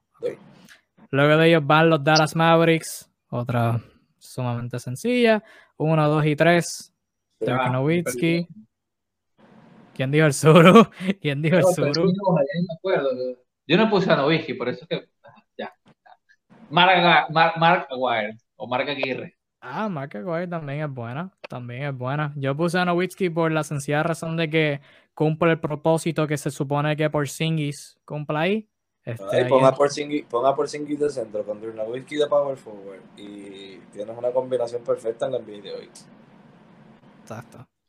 no, el perímetro no, va, no van a estar defendiendo, pero cuestión de, de, ser como que un matchup nightmare, o sea, dos jugadores siete pies que puedan tirar. Este, Dirk Nowitzki se puede postear, o sea, hablamos de quitarle presión a Luca. Luca bajarle la bola, darle la, dársela a Nowitzki en el poste también es, buena es, una buena opción ofensiva este, con, con su y su habilidad de, de, traer floor spacing. No tenía Mark Aguirre. Suru, explícanos tu razonamiento. Sencillo, y lo hemos hablado aquí en el, en el live varias veces. El problema de Dallas de no tener otro creador de tiro, otro que se queda, tome la pelota y bueno, yo voy a por todas. Eh, podía hacer eso, pero no es que era exactamente su juego, salvo cuando eran momentos clutch. O sea, también se amalgamaba bien con la dinámica del equipo. Aguirre es más ese tipo y era su principal crítica que tomaba la pelota y dice, bueno, vamos, pues voy al choque, voy a intentar driblar, voy a usar el tiro de media distancia. Entonces, tomando en cuenta el caso de Dallas actual, que Luca tiene que hacer todo más uno, no estaría de mal tener un anotador que le quite la pelota de vez en cuando, que pueda tener, botar la pelota este, y llevarla y jugarse la canasta en el uno contra uno, no solamente ser siempre Luca haciendo el show de Luca. Eh, además, el caso de Novisky, bueno, me hace ruido como está conformada la plantilla de hombres altos actual de, de, Dallas, no me queda del todo claro cómo funcionaría eso. Eh, por esas razones, eh, escojo Mark Aguirre. Sí, el fit de Nowitzki con Porzingis es como un poquito dudoso. Este, pero yo asumo que, que buscarían mover a Porzingis. Y este, Clipper, Clipper es buen defensor. O sea que no, no, no dio el fit. JT y Luis nos están diciendo el boricua José Juan Barea. es buena, es buena. Eh, es buena, hasta ahí de asistente. Igual Jason Terry, igual Jason Key, que son otra opción, o sea que serían player coach. Igual Michael Finley. Igual Michael Finley apoderado, o sea, o está en la gerencia, algo así. O sea que Michael Finley monta el equipo y dice, voy a jugar también. Y si le cae a alguien, y si a alguien le cae mal, lo traspasa el próximo día. Esos son, esos son nombres para mencionar. También está Cedric Ceballos. También está Steve Nash. Jim Jackson. Si necesita un armador, este está Josh Howard. Y yo también tenía Derek Harper, que, que jugó muy bien con ellos. Y Sean Marion, también lo tenía en Matrix. Bueno, el Tri no sé. Bella estoy ya. Sí, tuvo un par de años buenos. El medio rápido tuvo sus momentos buenos con el triple. Sí. No sé cómo, pero los tuvo. Sí. Realmente no sé cómo. No sé cómo. Este, los Atlanta Hawks. Ajá. ¿Qué? Picorari nos dice Stackhouse. Jerry Stackhouse. Jerry Stackhouse. Stackhouse fue sexto hombre con Dallas tiempo y lo hizo muy bien. Un anotador muy bien. Tuvo en la final del 2006 con ellos. Este. Ahí. Eh, pasamos ahora a los Atlanta Hawks. Este equipo creo que es bastante fácil la selección. Este, uno, dos y tres. Dominic. Mr. Nick. ¿Tú tienes a otro al sur? Así, tú tienes que mencionarlo al mismo tiempo para no estar abochornado. Tienes que decirlo con confianza. Eddie Johnson. Nadie se acuerda de eso. Sí, para serte bien honesto, no tengo idea de quién estás hablando, así que por favor, ilumíname. Eddie Johnson. Eddie Johnson eh, era el escolta eh, durante los primeros años del 79 al 82 de los Atlanta Hawks. Fue dos veces All-Star en esa época, eh, tres veces All Defense, si mal no recuerdo. Uno de los mejores defensores de la liga en los 80, un tipo súper atlético. pensando por fin, era un tipo de 19 puntos por partido, puede hacer bastantes cosas. En una época olvidada de los Atlanta Hawks, previo a, a la llegada de señor todopoderoso Dominic Wilkins y me cae bien eh, con el tema de que Trey Young no defiende, tener un, tipo que también haga puntos, pero que pueda defender a cualquier jugador de la liga. JT nos menciona a Vince Carter en Atlanta. Eso es bueno. Lo pensé. Para serte bien honesto, lo pensé. Eso es lo pensé, pensé en Vince Carter. Este, ahora me viene a la mente Eddie, Eddie Johnson, no desconocía de él, así que gracias por, por el dato al sur, por eso te tenemos aquí, porque tú eres nuestro profesor Tú eres nuestra enciclopedia, te necesitamos para estos temas retro. Este. Pero yo me fui con Dominic Wiggins porque sí, los Hawks tienen muchos aleros, pero por Dios, Dominic Wiggins les pasa por encima todo. Podría necesitar ayuda ofensiva, aparte, ¿verdad? Alguien que cree, aparte de Trey Young. Este, y Dominic, perfecto. Y puede jugar sin balón también. Naldo, no sé si tú compartas esa, ese análisis. Sí, exactamente igual aparte de él, también tenía Kevin Willis, tenía Bob Pettit, este, Mookie Blaylock, hablando de armadores olvidados. Joe Johnson. era uno. Joe Johnson también lo tenía. Jason Terry, que estuvo ahí al principio de su carrera. Este, Jamal Crawford como sexto hombre. Y Josh Smith. De viejera. De viejera Josh Smith. Este, los Denver Nuggets van próximos y estamos terminando. Eh, los Denver Nuggets van próximos. Este equipo es bien interesante porque básicamente la historia de ellos es como que los 70 y dos o tres de los 90, básicamente. Así que esto va a ser bien interesante. Eh, los Nuggets en 3. 1, 2 y 3. Pat Lever. Alex Jones. Alex English, ups. David Thompson. Yo mencioné a Alex Ingrid. Ve, esto por eso es interesante. Tenemos tres jugadores diferentes y los tres fueron de ese tiempo de los 70. Así que súper, súper interesante. Vamos a ver por dónde empezamos. Narlo, tú mencionaste a David Thompson, lo tenías segundo en mi lista. Explícame tu razonamiento. Eh, de nuevo, o sea, mi razonamiento basado en la necesidad del equipo. Eh, ahora mismo cuando miramos el, equipo de los Denver Nuggets eh, básicamente están eh, stacks, están llenos en todas sus posiciones, ¿no? Tienen en su centro, tienen a Nikola Jokic, que es el mejor jugador del equipo. Tienen a, a, Aaron Gordon, que es un buen fit para el equipo. Tienen a, a, Michael Porter Jr. en la 3, que también eh, está jugando súper excelente. Entonces, eh, David Thompson es el, es el shooting guard. Claro, podemos decir que Denver puede utilizar un point guard y utilizar a llamar Mary de shooting guard. Es una opción. Claro, y no se la voy a pelear a quien la piense. Pero, ¿verdad? Tomando en consideración que Jamal Murray juega como point guard ahora mismo y que Nikola Jokic es el distribuidor del equipo, realmente. Eh, David Thompson es un excelente anotador de la, de, ¿verdad? de la franquicia de, de, de, lo que es los Denver Nuggets. Un jugador que todo el tiempo estuvo sobre, o sea, de carrera promedio más de 20 puntos por juego. Eh, obviamente para aquellos tiempos las la, carreras no eran tan extensas como ahora. su carrera fue, de, fue corta, fue como algunos 9, 10 años, no recuerdo bien. Pero eh, basado en eso, básicamente, o sea, Denver necesita un anotador como ese, de sobre 20 puntos por juego en, en esa posición donde su mejor jugador viene siendo Will Barton y es cuando esté disponible. Así que pues, encontré que David Thompson era un buen fit para ellos ahí.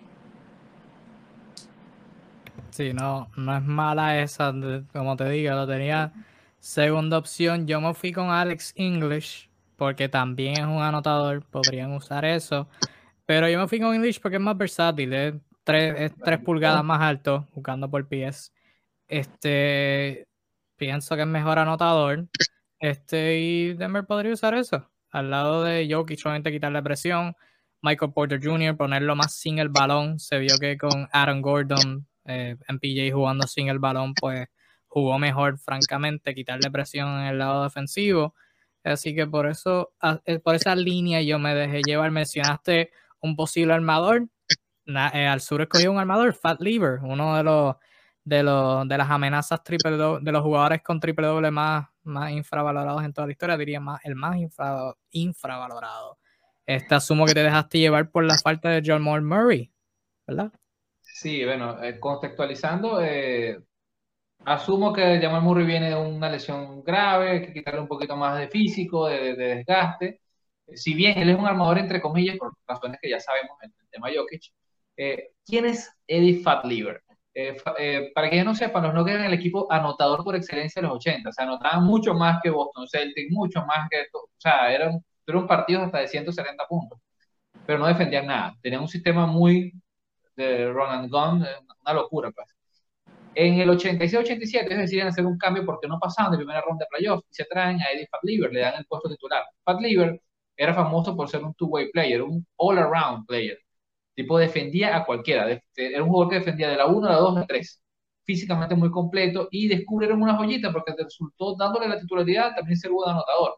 Entonces te daba un tiro perimetral excelente, iba al contacto, pasaba la pelota, defendía a cualquiera y logró que, bueno, esa época de Denver fue el último éxito de los 80, llegaron hasta segunda ronda, eh, un tipo infravalorado, como tú dijiste, Kevin, y haciendo fit con estos Denver actuales, que, ¿por qué no? Yo quise necesitar un poquito de ayuda, porque ya todo el mundo le sabe el juego a los Denver Nuggets. El único defensor probado del equipo es Aaron Gordon, un, otro, un, segundo jugador de choque que lo ayude este, a variar un poco la fórmula sin perder lo que ya tiene, que es una ofensiva bastante eh, florida.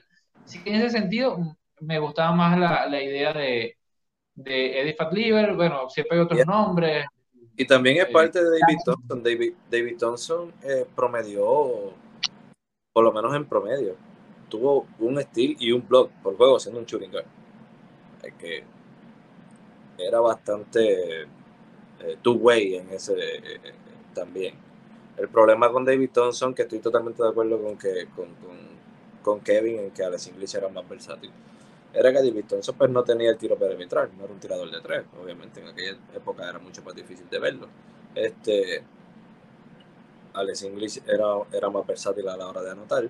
Por la única razón que no escogí a Alex English es que probablemente, o sea, teniendo en cuenta que Michael Porter Jr. juega a la 3, Aaron Gordon juega a la 4, Jokic juega a la 5, tener a Alex English, que también es bastante alto, eh, puede ser quizás un poco lento ya a un jugador, a un equipo que ya es bastante lento como lo es Denver. Es la única razón por la que no escogí a Alex English, pero definitivamente no te voy a discutir que la haya escogido. Eh, Alex English es probablemente el mejor nugget all time.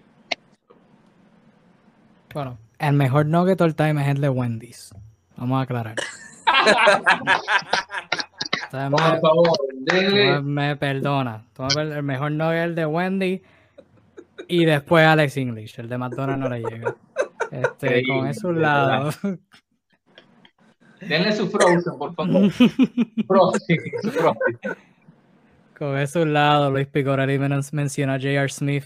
No es mala. J.R. Smith en su tiempo en Denver fue muy bueno. Randy Foy. Excelente. Excelente selección. este Randy Foy. Nadie dijo Carmelo. Nadie, nadie, nadie lo de Carmelo. Carmelo, no está retirado. Se ah, no, pues, disculpen, sí, me confundí. Está, bueno, está en el hogar de retirados de los Lakers, pero no sé, pero retirado oficialmente no. Sorry, sorry, me confundí. No está retirado, está en el hogar de envejecientes. exacto, eh, exacto, exacto, mala mía. Este, fuera de David Thompson y Fat Lever, que eran mis 2 y 3, y de hecho ahora estoy después de la explicación del sur, estoy pensando dos veces sobre Fat Lever, pero fuera de ellos dos también tenía J.R. Smith, que lo mencionaron, eh, tenía a Dan Isel, que también era de los, de los equipos de los 80, pero está Jokic, no hace falta otro centro. Mahmoud Abdul Rauf, es antes, antes conocido como Chris Jackson, también era buena si necesita un armador. Marcus Camby, eh, pero también centro de Kemby Motombo. Eh, Kenyon Martin, también es buena, puede hacer un buen encaje jugando power forward. Y Chauncey Billups y Allen Iverson, que irónicamente fueron traspasados uno por el otro.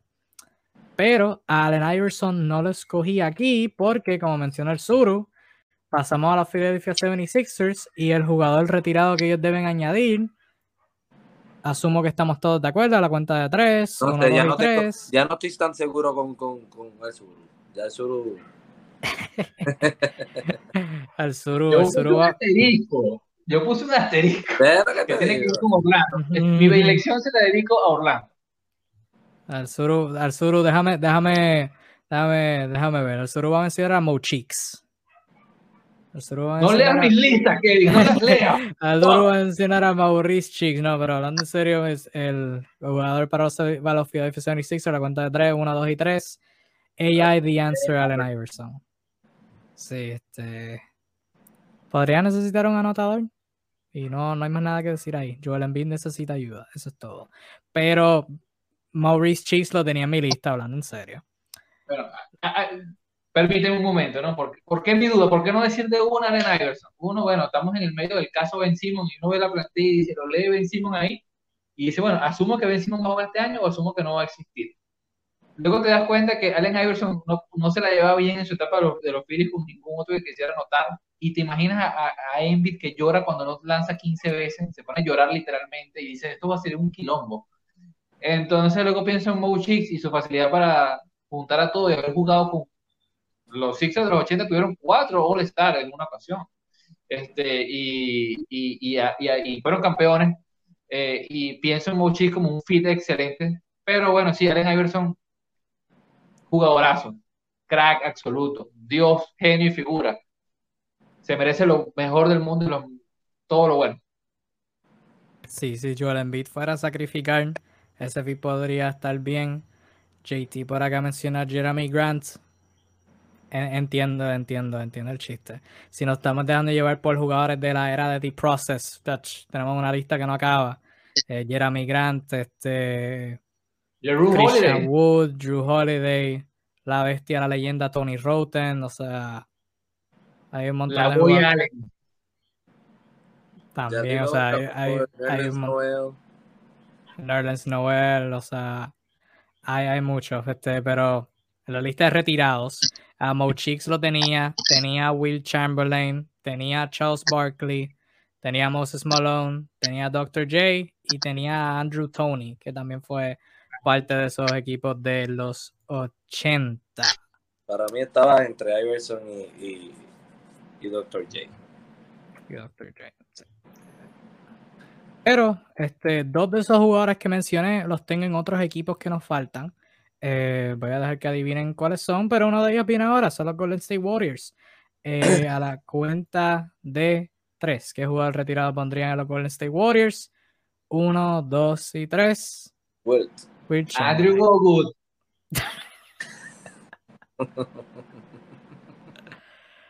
Eh, Tú pones a Andrew Bogut en el equipo y sería básicamente un copy-paste de, Andrew Pedrin. del, del 2016, pero cambiando a Andrew Wiggins a. Harrison Barnes por Andrew Wiggins. Es Eh, un pero- cheat code, o sea, es un cheat code, o sea, es una trampa, ¿sabes? No, me voy unos años atrás, pero tengo un Bogut que esté sanito y no cambia nada, o sea, el tipo va a repetir el anillo ya. Sí, sí, sí, es bueno. Pero yo me fui con Will Chamberlain porque, o sea, Es Wilt.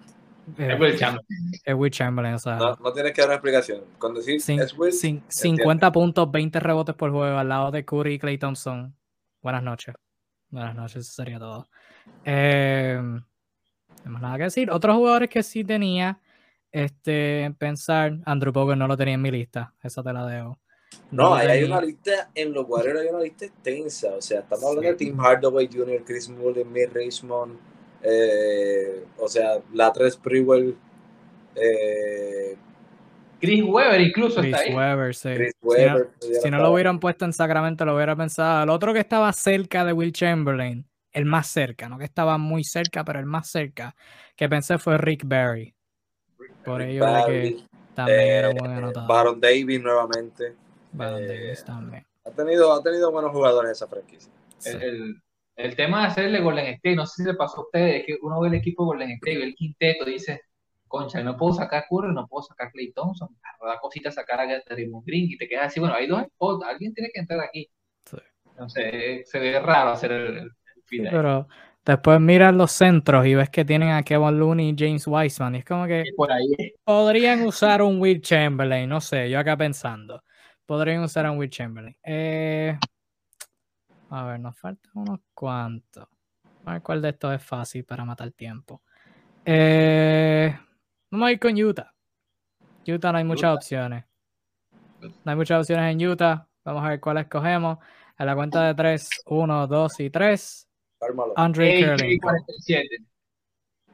Al sur y yo íbamos por la misma línea. Eh, esta conversación la tuvimos en, el, en nuestro chat de, de admins, así que. De Yahoo.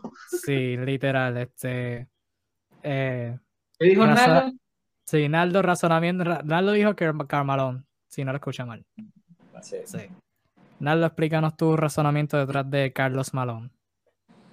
Eh, lo mismo, Fit, el mejor jugador de la historia de la franquicia en la posición que más falta hace llenar.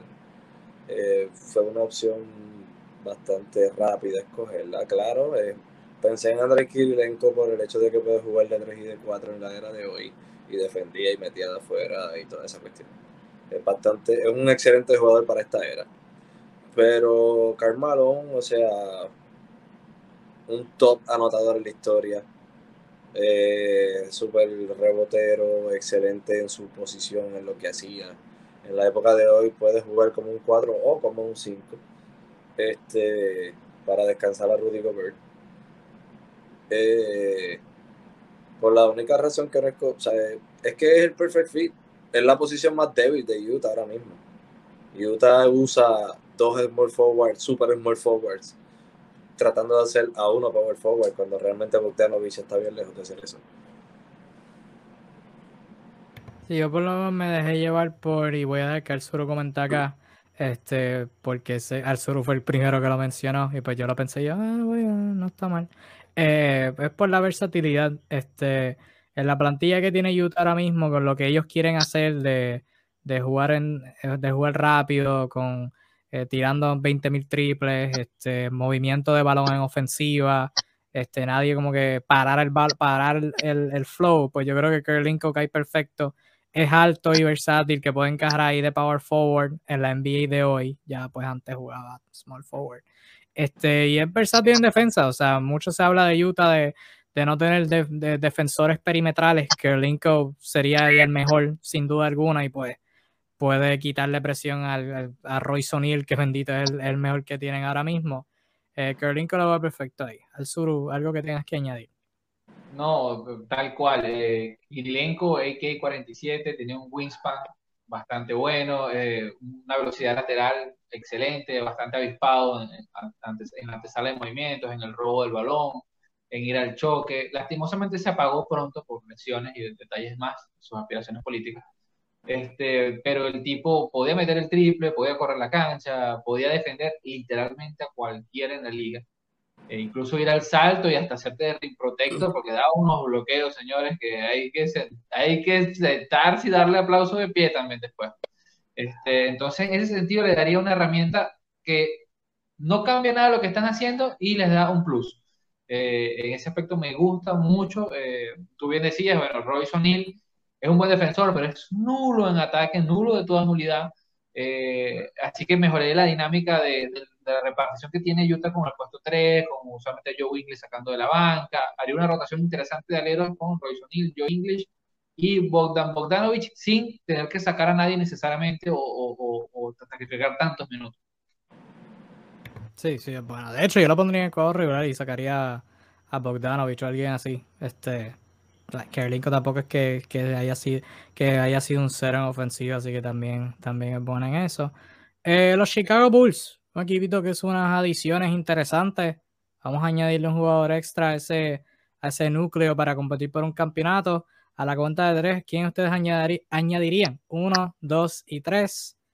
Horace Nada, no te escuché, ¿qué tú dijiste? Scottie Pippen. Scottie Pippen. El sur dijo Horace Grant. Ok, ninguno escogió Jordan. Me, encanta. Me encanta, que vamos por, me, encanta que vamos por la misma línea. Eh, Arzuru, tú mencionaste a Horace Grant. Los dos escogimos un power forward que hizo tripit con ellos. Tú escogiste el primero y yo escogí el segundo. Eh, vamos con el pues primero. ¿Tú Dennis Rodman. Rodman, el Rodman. Al sur, ¿por qué tú escogiste a Horace Grant? Uno le tengo cariño. Ese, ese es buena, buen razonamiento, ese es bueno.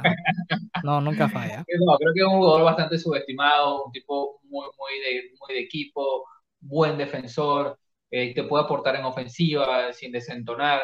Eh, eh, pudiese necesitar algo de ayuda en, entre el puesto 4 y la 5. Busevich no es precisamente el mejor de los defensores, puede ayudarlo bastante allí. Eh, Denis Roma me gustaba mucho, pero bueno, este es un equipo de, de Bulls que hay que verlo, no, no, lo hemos visto del todo jugando por los nombres nuevos que han llegado y se me antojaba un mejor fit, no tan agresivo, no tan explosivo.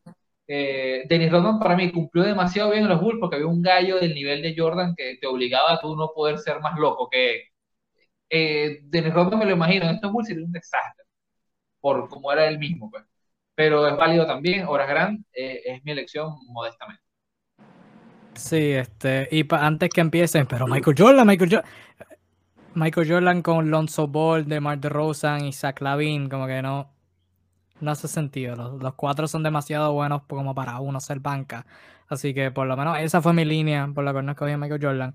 Eh, voy a dejar a ganarlo por el final porque creo que al sur se fue con la línea de Horace Grant porque es un hombre grande que no necesita el balón y voy a dejar que Naldo hable después de mí, pero asumo que una de las razones por las que escogió a Scottie Pippen es por defensa y por la versatilidad que tiene. Y yo combiné los dos. Cogí a Horace Grant, cogí a Scottie Pippen y los mezclé. Lo, mejor que traen ambos lo mezclé en uno. Tiene alguien que no necesita el balón, que puede ser un buen enforcer, puede, puede jugar fuerte en, la pintura, en defensa y en ofensiva. Ahí tienes un, lado. Y la versatilidad en defensa. Puede defender de una 5 si te diera la gana. Hoy en la NBA hoy en día puede defender de una 5 eh, eh, y con respeto y hacerlo bien. Así que por eso lo, por eso escogí a Dennis Rodman más bien por, por la falta que le hace a los Bulls de un defensor. Tienen a Patrick Williams, Terry Johnson Jr. de la banca y este ahora Dennis Rodman. Este, y Naldo, una de las razones por las que escogiste a Scottie Pippen asumo que fue la defensa, pero también trae mejor ofensiva que, Dennis Rodman. Claro. Eh, estamos de acuerdo todos en una. Hay una sola observación en la que estamos de acuerdo. No escogimos ninguno al mismo jugador, pero estamos de acuerdo en que lo que hace falta a los Bulls es un power forward. En este caso, Scottie Pippen es un small forward slash power forward en la NBA de hoy. Cuando tú te sientas y tú piensas en los power forward de todos los 29 restantes equipos de la NBA, tú dices, ¿a cuál Scottie Pippen no podría caldear? La respuesta es ninguna. Así que eh, Scottie Pippen teniendo la fuerza para defender un power forward cualquiera de esta época, eh, teniendo la versatilidad para defender el perímetro de la 1 a la 5, eh, definitivamente, y tener la habilidad de poder meter, pasar, rebotear. Eh, Scottie Pippen es un jugador completo, demasiado completo. Y teniendo la habilidad en esta época de jugar la power forward, no, no tengo duda que será la, para mí la mejor opción. Sí, sí, las tres son buenas. Las, tres son buenas porque como tú mencionaste, vimos el mismo, el, mismo como que hoyo negro en el cuadro y pues las tres como que harían un buen trabajo resolviéndola. Este, vamos ahora con los Miami Heat. Luego de los Heat nos faltan cinco equipos y son como que los contendores.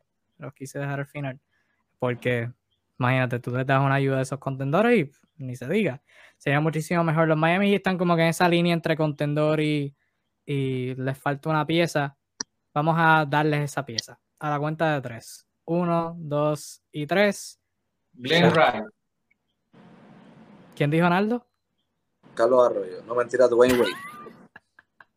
Fíjate, yo, yo pensé Mario Chalmers. Seriamente lo pensé, pero, pero no. Este, Al sur, tú mencionaste a Glenn Rice. Excelente tirador, excelente jugador ofensivo. Lo tenía en mi lista larga. ¿Por qué te fuiste con Glenn Rice? Porque sería una, una verdadera masacre no de la oportunidad de Glenn Rice de volver del pasado y jugar en esta época.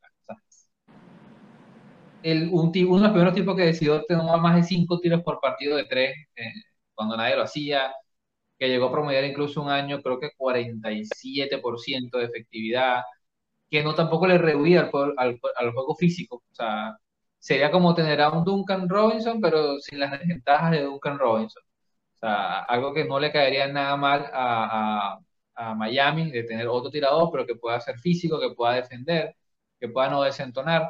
Así que, eh, y Glenn Rice en, esta NBA hasta pudiese jugar desde las 4 lanzando por su, altura y peso. Este, así que me, me hace demasiado ojitos eh, ver a un tirador élite en esta época donde el juego se presta todo para que demuestre lo mejor de, sí. Sí, sí, Glenn Rice es buena en ese. Obviamente podrían usar ayuda en ofensiva y pues él resolvería eso. Eh, es chistoso porque criticamos a Naldo por, por no escoger a Vince Carter, su jugador favorito en, Toronto, y yo no escogí a mi jugador favorito en esta. Eh, pero puedo ver la línea por la que se dejó llevar Naldo, mejor jugador de la historia de la franquicia, ¿verdad? Claro, y, con Jimmy Butler pudiendo jugar la 3, eh, le abres el espacio al mejor jugador de la franquicia para, jugar en la época de ahora. no podía dejarlo pasar. Sí, eh, totalmente de acuerdo con el análisis del sur en Glenn Rice, lo pensé, definitivamente lo pensé. Este, pero, pero no podía dejar pasar a Dwayne Wade, eh, tú sabes, teniendo la oportunidad de traerlo. Yo originalmente no, no la iba a dejar pasar, pero lo pensé. Y miré el cuadro regular de Miami, lo que se proyecta. Y lo que se proyecta en el cuadro es Lowry, Duncan Robinson, Jimmy Butler, PJ Tucker y Bama de Bayo. Yo dije, ¿cuál, ¿cuál de esos cinco tú puedes reemplazar? Yo, yo pensé en eso y obviamente la, contestación es PJ Tucker. Sí. Y dejándome llevar por eso. inicialmente puse Alonso Morning. Inicialmente puse Alonso Morning porque Alonso Morning al lado de Bama de Bayo, brutal, brutal para ambos. Pero luego me acordé que Shaquille O'Neal ganó un anillo en Miami y jugó en Miami. Y después dije, no, no, no, no. Prime Shaq al lado de Bama de Bayo. Buenas noches. Nada más que decir. Yo honestamente no pensé en un centro porque para mí, en la época de hoy, Bama de Bayo tendría tiene un mejor juego como centro como power forward porque no tiene un tiro extenso. El juega en la pintura. Y si le pones a un centro, eh, va a haber mucho revolú allá adentro. Pero estaba pensando en un power forward, obviamente pensé en Chris Bosh, eh, pensé, pero ya no había cogido en Toronto. Este, estaba pensando por esa línea, pero a última hora, como dije, no podía dejar pasar la oportunidad de traer a, a Dwayne Wade, así que... Es que mi cosa con Bam, como que viéndolo de cerca, Bam le gusta switchar mucho en el perímetro, o sea que se saca de posición para coger rebote. Solamente mide 6'9, o sea que para un centro como que bien bajito. Y pues eventualmente como que si eres el único allá abajo, pues te va a traer problemas a él y al equipo. O sea que pon, ponerle a Shaq. Este, Bam pues extendió el range ahora, o sea que ese fit puede funcionar y obviamente Shaquille, Lauri, Jimmy, darle la bola a Shaquille, le crea problemas al que sea. Así que por eso. Y sería Prime Shaq, o sea que es, el Shaq que, que no estuvo en Miami, el Shaq que se puede mover, que es atlético. Una pregunta. ¿Pensaste en, el quilombo que sería Jimmy Butler peleando porque Chuck no entrena? No, pero, pero para Riley, para Riley estuvo ahí, para Riley sabe la que hay. por, eh, eh, escogía eso por encima de, todo eso. Este, pero también pensé en Dwayne Wade, como mencioné, pensé en Alonso Morning. También tuve a Glenn Rice. Puse a Jamal Bashburn aquí. No lo puse en Dallas, pero lo puse aquí. Y también tenía Shane Bailey, Dan Meyerly, Chris Bosch. Y para los efectos de este ejercicio, pues oficialmente no valía, pero teóricamente hablando, y Don Astrom lleva como tres años retirado, así que ponerlo en su prime, ese sería el power forward que Naldo mencionó. Ese power forward ahí no caería mal. Bueno, nos faltan los cinco mayores contendores en la NBA. Así que vamos a ir por ellos rápidamente. Vamos a empezar con los Lakers. Los Lakers es como que es más fácil a la cuenta de tres. tienen muchos jugadores, pero aún así yo creo que este es bastante fácil. Uno, dos y tres. Kobe Bryant. Kobe Bryant. ¿Quién? James Worthy. James Worthy. James Worthy, sin pena. Explícanos, explícanos por qué sin pena. Ah, con gusto, con gusto. Eh, James Worthy, como muchos recordarán, este, tuvo un paso universitario por, eh, por North Carolina, con altos niveles. Sin embargo, llega a los Lakers, los Lakers un equipo que ya tenía estrellas. él nunca pudo ser ni la primera ni la segunda opción porque ya había tipos que hacían eso. eso quizás merma, es un poco el caso de Bosch en Miami. Quizás no tenemos la, el, la visual de James Worthy por la cantidad de tiros que tomaba, pero dos habilidades tenía James Worthy que lo hacen perfecto para los dos All Lakers, very all all. Uno, tiene una capacidad de correr brutal para su tamaño, lo cual hacía un arma excelente de los Lakers del Showtime, de recibir balones lanzados a larga distancia. Muy parecido a lo que hace LeBron para alimentar en pases de larga distancia a Anthony Davis. Lo puede hacer, lo hacía James Worthy en los 80, lo haría hoy feliz de la vida en su prime a los 27, 28 años cuando hacía 21 puntos por partido, siendo tercera opción. Este, y otra cosa que tenía James Worthy que no pocos recuerdan, el tipo podía defender a los 5, a los 4 y a los 3 de la liga perfectamente, tiene unas capacidades atléticas brutales. Habíamos hablado en el live anterior de la gran debilidad que tienen estos Lakers de cuando se habla de quién es, quién es per se el 4 y el 3, y bueno, sí, anotan, pero quién va a defender, quién va a ir al choque, quién tiene físico le da, están desgastados. Creo que James Worthy tiene todas las características para ser un complemento ideal sin restarle espacio ni, ni, quitarle spacing al equipo. Es buena, es buena opción. Yo, por, por lo menos mi razonamiento fue que aunque no tienen, aunque no tienen el alero ideal, y James Worthy sería sin duda con el alero ideal, tienen ya bastantes opciones y yo considero que la falta de un escolta era mayor. Y pues sí, obviamente el fit de Kobe, Westbrook y LeBron es como que cuestionable, pero son tres jugadores talentosos, tú dales el balón y que lo averigüen. Yo creo que la disposición de Kobe ganar haría eso que, que funcionara y tú obviamente miras a alguien como Westbrook, eh, fanático de Kobe, créeme que si el jugador favorito tuyo te dice, mira, tienes que hacer esto, tienes que hacer lo otro, tú lo vas a hacer porque tú lo vas a hacer. La mentalidad y la eh, eh, ganadora de Kobe, el, famoso Mamba Mentality, el IQ de LeBron James, no tengo ninguna duda en que funcionaría. Russell Westbrook simplemente deja de llevar y ya. tú eres aquí una, tú vas a terminar siendo una cuarta opción ya, porque está Tony Davis también. Sí, Así que tú déjate llevar. Realmente, como tú dijiste, la posición de Churingal para mí es la más débil. Y Kobe Bryant definitivamente llena esa posición mejor que nadie este, eh, en esa franquicia. Eh, entiendo lo de la, el análisis del sur. pero tomando en cuenta que está Anthony Davis y LeBron James, que probablemente se van a posicionar muchas veces en esas posiciones de James Worthy, pues preferí obviamente irme por la leyenda de Kobe Bryant. Sí, pero oye, con los Lakers no hay, no hay malas contestaciones. O sea, este Magic, Shaq, Wilt, Karim, Jerry West, el Jim Baylor, el Jim Baylor, que no lo decimos, pero el Jim Baylor, este JT lo mencionó, Dennis Rodman, Dennis Rodman aplica. Carmelo, Gary Payton. también, también aplica. Mucha gente buena ahí. Aplican, aplican. Este, la pero lo iba a mencionar ahora. Por favor.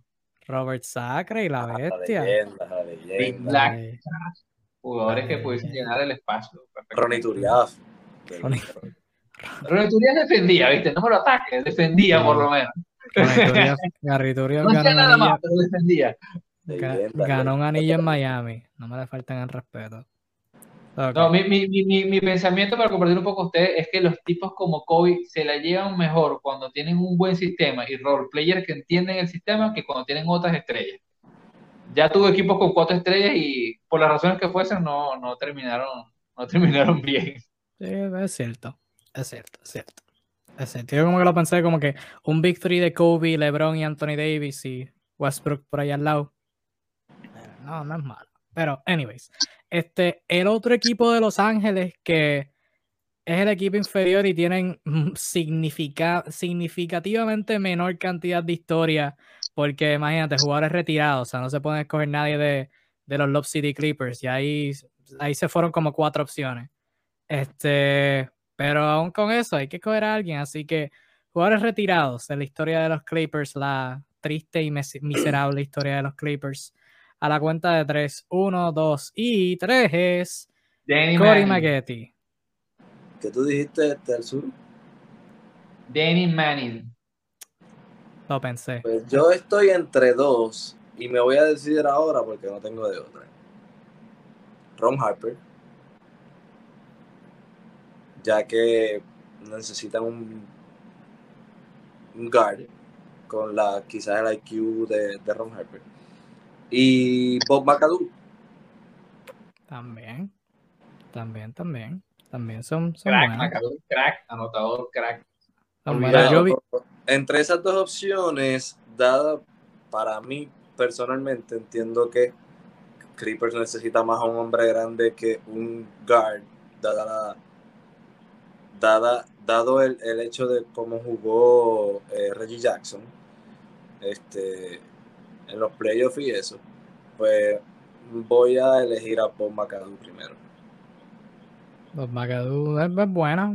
jugó con, con los Buffalo Braves, pero este, o sea, antes de que se movieran a Los Ángeles, antes de que se, ajá, antes de que se movieran a Los Ángeles, antes de que fueran los Clippers, este, de los mejores jugadores de la historia de la franquicia, este, súper versátil en ofensiva y en defensa.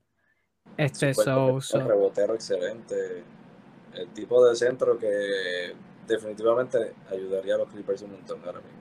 sí, estaría, y quedaría bien en la NBA de hoy en día, siguiendo esa línea. Al sur, tú escogiste a Danny Manning. Explícanos tu razonamiento. Sí, Danny Manning era una super promesa, fue primero de su draft, si mal no recuerdo. Eh, un 3-4, bastante versátil en ofensiva. Los invito a que lo vean. Eh, Danny Manning de los primeros años, que hacía 19. En su última temporada, antes de lesionarse, estaba en los 22, 23 puntos por partido. Eh, increíble la- la- los recursos que tenía en el ataque, fue All-Star.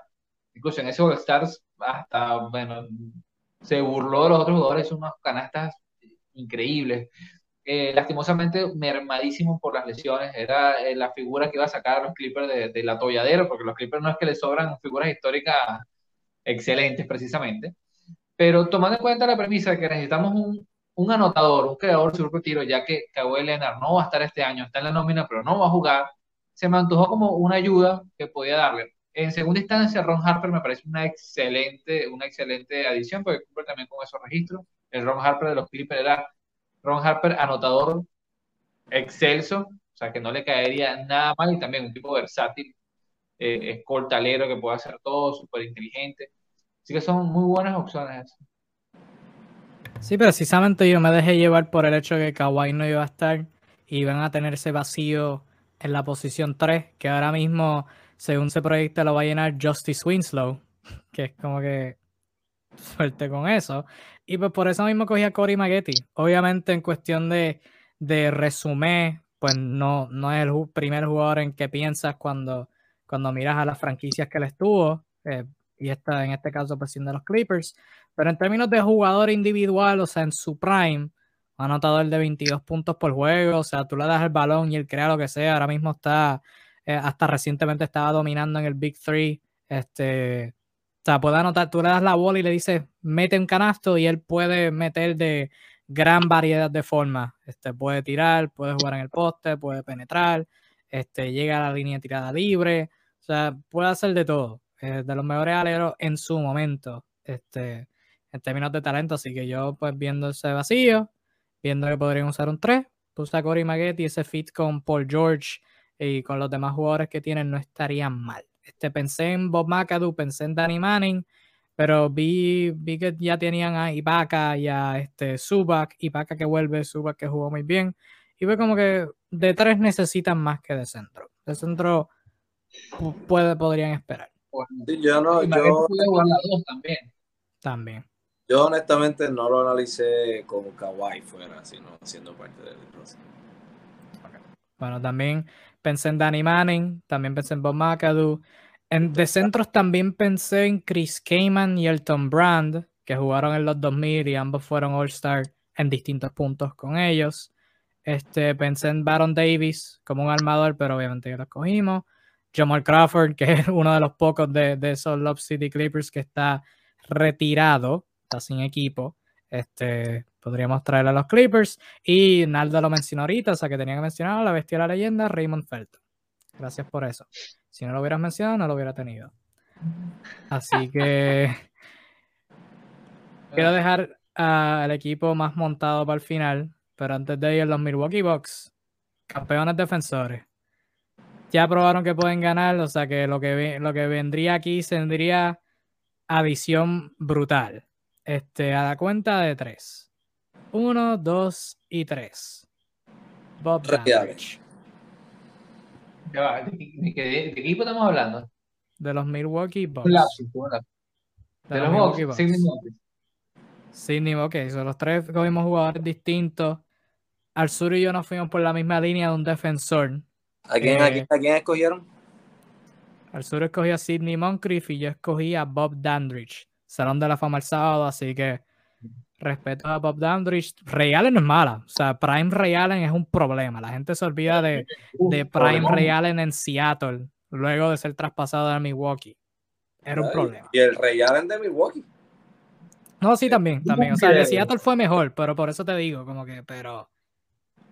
Eh, si, si quieres abundar, puedes hacerlo. Nada, es simple. O sea, este equipo campeón eh, la posición cuando tú, ves, cuando tú ves jugador por jugador, o sea, Brook López, Giannis, Chris Middleton, DiVincenzo, Drew Holiday. Ahí todo el mundo defiende. Eh, y la posición de más, más débil es la de shooting guard.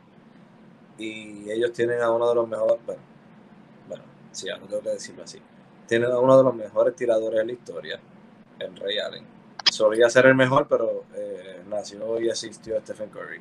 Así que eh, pasó a un segundo lugar.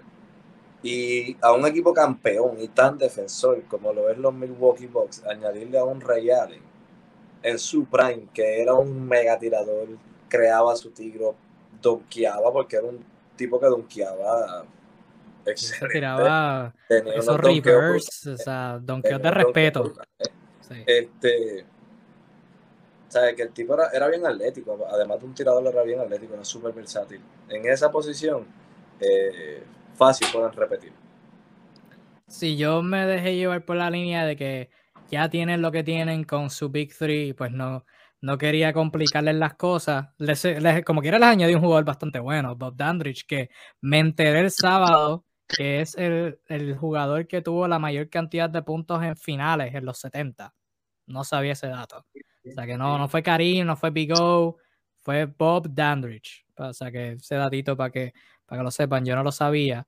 Este, pero Dandridge no era una estrella, sí promediaba sus 18, 19 puntos por juego, pero como que cuando pensamos en aleros versátiles y altos que pueden defender múltiples posiciones, Dandridge fue uno de los primeros y pues en este equipo de Milwaukee ya tiene su fórmula y no necesitan complicarla, dije, vamos a añadirle un alero extra. Este, y pues Dandridge estaría en, ese en el cuadro regular, reemplazaría lo que fue PJ Tucker, aunque ahora está DiVincenzo, pero give or take, DiVincenzo de regular y Dandridge de la banca o viceversa. Este, pero puse a Dandridge como, como ese rol de PJ Tucker, pero mejor, muchísimo mejor de lo que Tucker eh, hizo el año pasado. Así que esa fue como que mi razonamiento. Suru al Suru también añadió a, un buen defensor, en Sidney Moncrief. Primer, sí, primer armador en ganar el jugador defensivo del año, si mal no recuerdo. Este, abunda sobre tu razonamiento. Bueno, cuando la gente, la, gente que recuerda o conoce a, de Sidney Moncrief piensa en eso, bueno, uno, el primer perimetral que gana el, el premio defensor del año y uno de los mejores defensores para muchos de todos los tiempos. Pero se olvidan que fue un tipo que hizo cinco temporadas por sobre los 20 puntos por partido. O sea, no estamos hablando de un mocho, o sea, de un, no, tipo, de un, la definición de two-way player. Eh, quienes les guste videos de archivo, uno de los mejores defensores que tuvo Michael Jordan delante, sobre todo en la, en, la década, en el periodo hasta, hasta 1990. Eh, y invito a cualquier persona que vea esto que dedique un partido a esos box de los 80, porque sí tenemos que era un jugadorazo, un tipo que podía anotar, que podía defender literalmente a cualquiera y apagarlo. O sea, es, esa clase me recuerda mucho a Jordan, a Jordan en la faceta defensiva, la clase de jugadores que te apagan, que te toman a un jugador puntual y lo, lo secan. En ese sentido, creo que en los box sería ideal otro bloque al muro sin perder ofensiva. Eh, tomando en cuenta quiénes jugarían la 2 este año, que sería algo para repartirse entre Conaton, eh, y otros más, no estarían para nada caería mal un tipo que te haga tus 15, 16 puntos de partido y te defienda como el mejor. Sí, ya lo que, lo que los box tengan es de adición. O sea, sería para a buscar el back-to-back y las tres eh, selecciones, Sidney Moncrief, Ray Allen y Bob Dandridge son buenas. Otros jugadores que pensé, eh, pensé en Karim, pero tienen a Brook López, no necesitan otro jugador ofensivo. perdón, pensé en Oscar Robertson, pero ya tienen a Drew, tienen a Chris Middleton, complicaría mucho las cosas. También puse a Ray Allen por aquí abajito, también tenía Sidney Moncrief. En esta sí tenía Andrew Bogut, tenía Andrew Bogut, tenía Monta Ellis, tenía Ricky Pierce, tenía Ben Baker y tenía a Monte Ellis, que también todos encajarían muy bien. Ben Baker, interesante. Sí, Ben Baker súper bueno, súper underrated en esa posición de, de ala pivot para su tiempo. Penúltimo equipo, hemos terminado. Me he divertido tanto. Espero que, que tú que nos estés viendo eh, te estés entreteniendo igual. Este ejercicio, penúltimo equipo, este equipo debe ser bastante fácil. Los Phoenix Suns. A la cuenta de tres. Me sorprendería si no tenemos el mismo jugador. Y aún teniendo el sur. Me sorprendería si no tenemos el mismo jugador. A la cuenta de tres. Uno, dos y tres. Tom Chambers. Nevermind, retiro lo dicho. Eh, yo tenía a Charles Barkley. Claro, Charles Barkley. Sí, The Round Mound of Rebound, el hombre de los 16.000 apodos. Eh, literalmente. Sí. Este. Charles Barkley, tremendo jugador, ni se diga. Súper versátil, igual que Tom Chambers. Este, buen rebotero y pues los Suns necesitan un power forward. Jay Crowder es bueno y con él llegaron a la final pero podrían usar un upgrade. Así que un cuadro de Chris Paul, Devin Booker, Michael Bridges, eh, Chuck y DeAndre Ayton. Este, suerte con, suerte con, eso, todo el mundo en el oeste, incluyendo los Lakers. Suerte con eso. Este, Naldo, no sé si tengas algo que añadir a lo que acabo de decir. Definitivamente no, o sea, Charles Barkley era un jugador que también metía el triple. Eh, no lo hacía con consistencia porque volvemos a lo mismo no era un jugador, no era normal en ese entonces, pero sí lo había tirado y lo había encestado y eventualmente en una época como esta lo hubiese, lo hubiese adaptado a su juego. Este, y o sea, Charles Barkley podía bajar la cancha driviando, era un excelente pasador, era todo lo que... El tipo era todo y era un power forward, o sea, eh, era demasiado, demasiado versátil, demasiado salvaje como jugador, definitivamente. Y es la posición más débil ahora mismo de Phoenix, así que. Perfecto. Encajaría perfectamente para jugar con el balón y sin el balón. Al sur escogiste Tom Chambers. Tom Chambers es buena también. También puedo jugar sin el balón y con el balón, pero tú sabes más de él que yo, así que por favor abunda sobre él y su encaje. Tom Chambers, eh, obviamente no es el primer nombre que le viene a cualquiera. Eh, raza blanca, eh, jugador fue estrella con los Supersonics Seattle, fue estrella con los Phoenix Suns. Un excelente anotador, un tipo de 23, 24, hasta 25 puntos por partido. Dunker, de, también de biblioteca. Hay un par de clavadas por ahí olvidadas que son de esas de película, de pasarle por encima a alguien. Pero el tipo tiene algo que la gente se le olvida. Es otro de los primeros hombres en lanzar triples con porcentajes buenos, este, siendo un, puesto 4.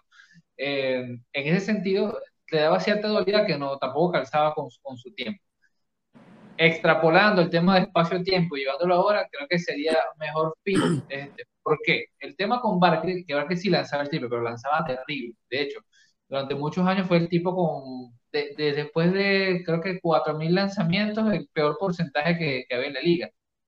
En una época que no se lanzaba triple shock, lo lanzaba a mi, juicio mucho, para lo mal que lo hacía. no me imagino si lo, si lo la máquina del tiempo, me imagino lanzando a los Westbrook, o sea, lanzando ladrillos porque quería lanzar. En esa medida siento que Chamber era más comedido, este, podía jugar más con, con, sus compañeros, no necesariamente tenían que, tenía ese ego de yo quiero ser la estrella, y en un equipo como Monty Williams, que es más de generación colectiva, de cada quien está en lo suyo, creo que por personalidad, todo el mundo sabe la personalidad de Barkley, no tengo que explicar eso, creo que encajaría mejor sus virtudes tanto mentales como físicas en, el juego de, de Phoenix. No es mala, no es mala elección. Este, yo, me dejé llevar más por el talento. O sea, si puedes tener esa colección de talento ahí, pues olvídate y resolver el resto luego. El resto luego. Eh, Junji mencionó por ahí Sean Marion. Sean Marion también sería excelente con su versatilidad. Este, tuvo en esos sons originales de, de la ofensiva de 7 segundos o menos y también jugó de power force, que sería, tendría este mismo rol aquí. También, también estaría mal, lo tenía apuntado. Tenía Steve Nash, tenía Kevin Johnson, pero obviamente pues tiene a Chris Paul ahí.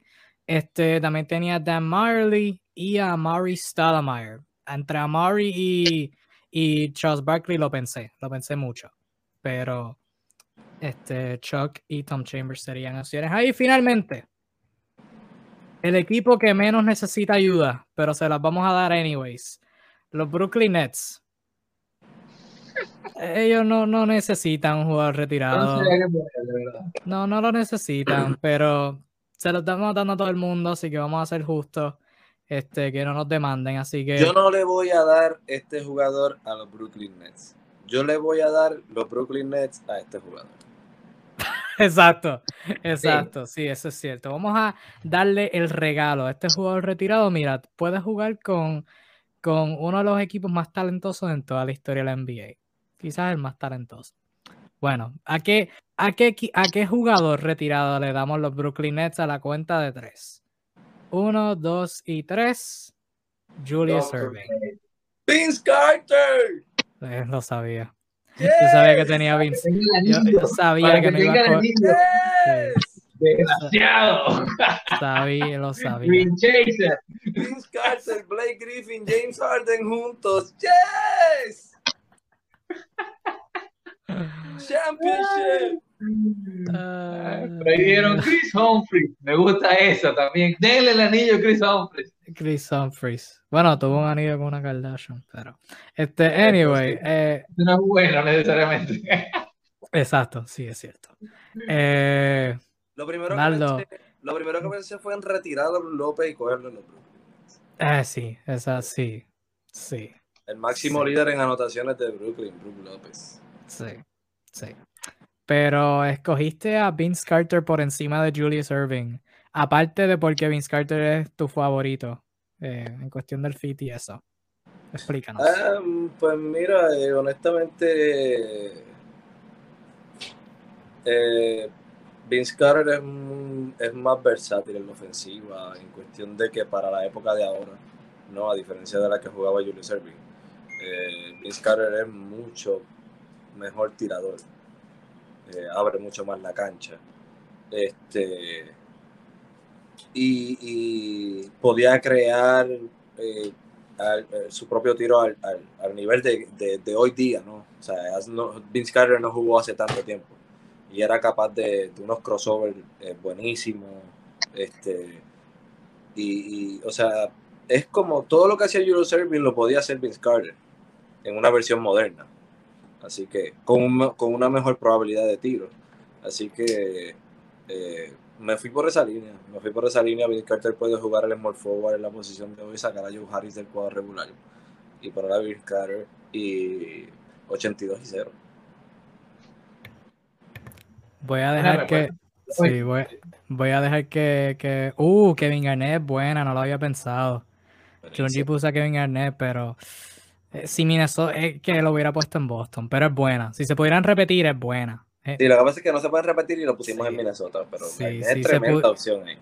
Lo, ya, esa, no, me había, no, me había, no, no había pensado en Kevin Garnett, es buena, es buena. Eh, yo voy a dejar que el Suru termine porque el Suru es el profe. Suru sabe más de esto que yo, así que voy a dejar que él termine. Pero yo pensé en Miss Carter también, simplemente me dejé llevar por, por uno, Julie Serving es mejor.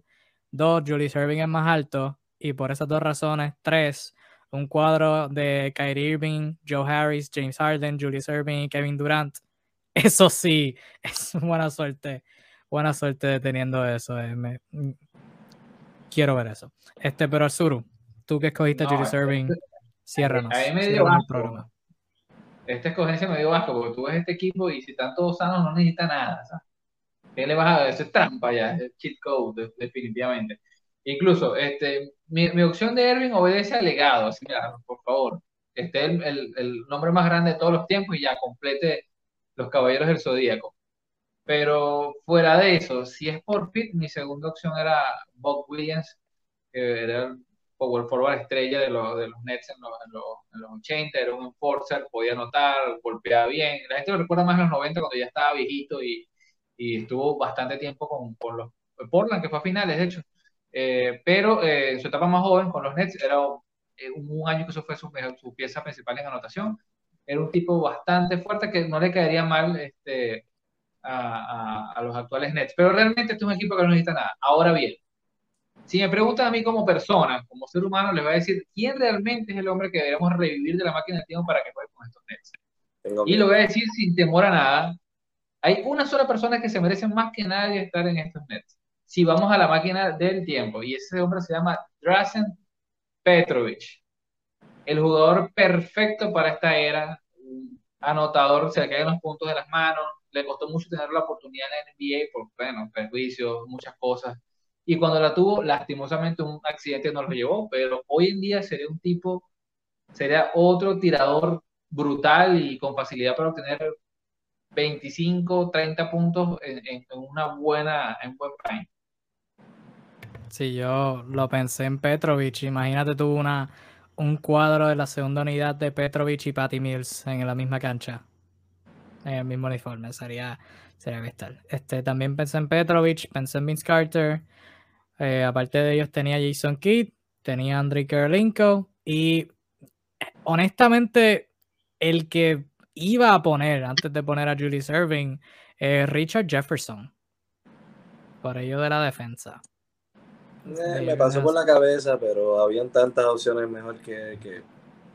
Incluso pensé en Vince Carter, pensé en, en, Julius Irving y en Kirilenko. Esas fueron mis tres opciones. Incluso Alonso Morning aplica para este equipo. Ah, y como dije, eh, retirar a Bruce López para poder cogerlo. Sí. Keith bueno. Bueno. Ah, Keith Van Kerry Kittles. Kerry Kittles, el, el, equipo de las finales del 2002 y 2001. 2001. No me acuerdo. Anyway. ¿Te imaginas este equipo y tú le traes a Deron Williams Pine del banco? Por favor. No estaría mal. A Joe Johnson. Joe Johnson también, también es bueno. Eh, bueno, Paul Pierce también aplicaba. Eh, wow, ya con esto finalizamos. Yo me entretuve un montón, no sé ustedes. Y no sé la gente que está viendo en los comentarios. Este, los apreciamos en cualquier punto que hayan, que hayan estado aquí. Este, si están escuchando el podcast, igual.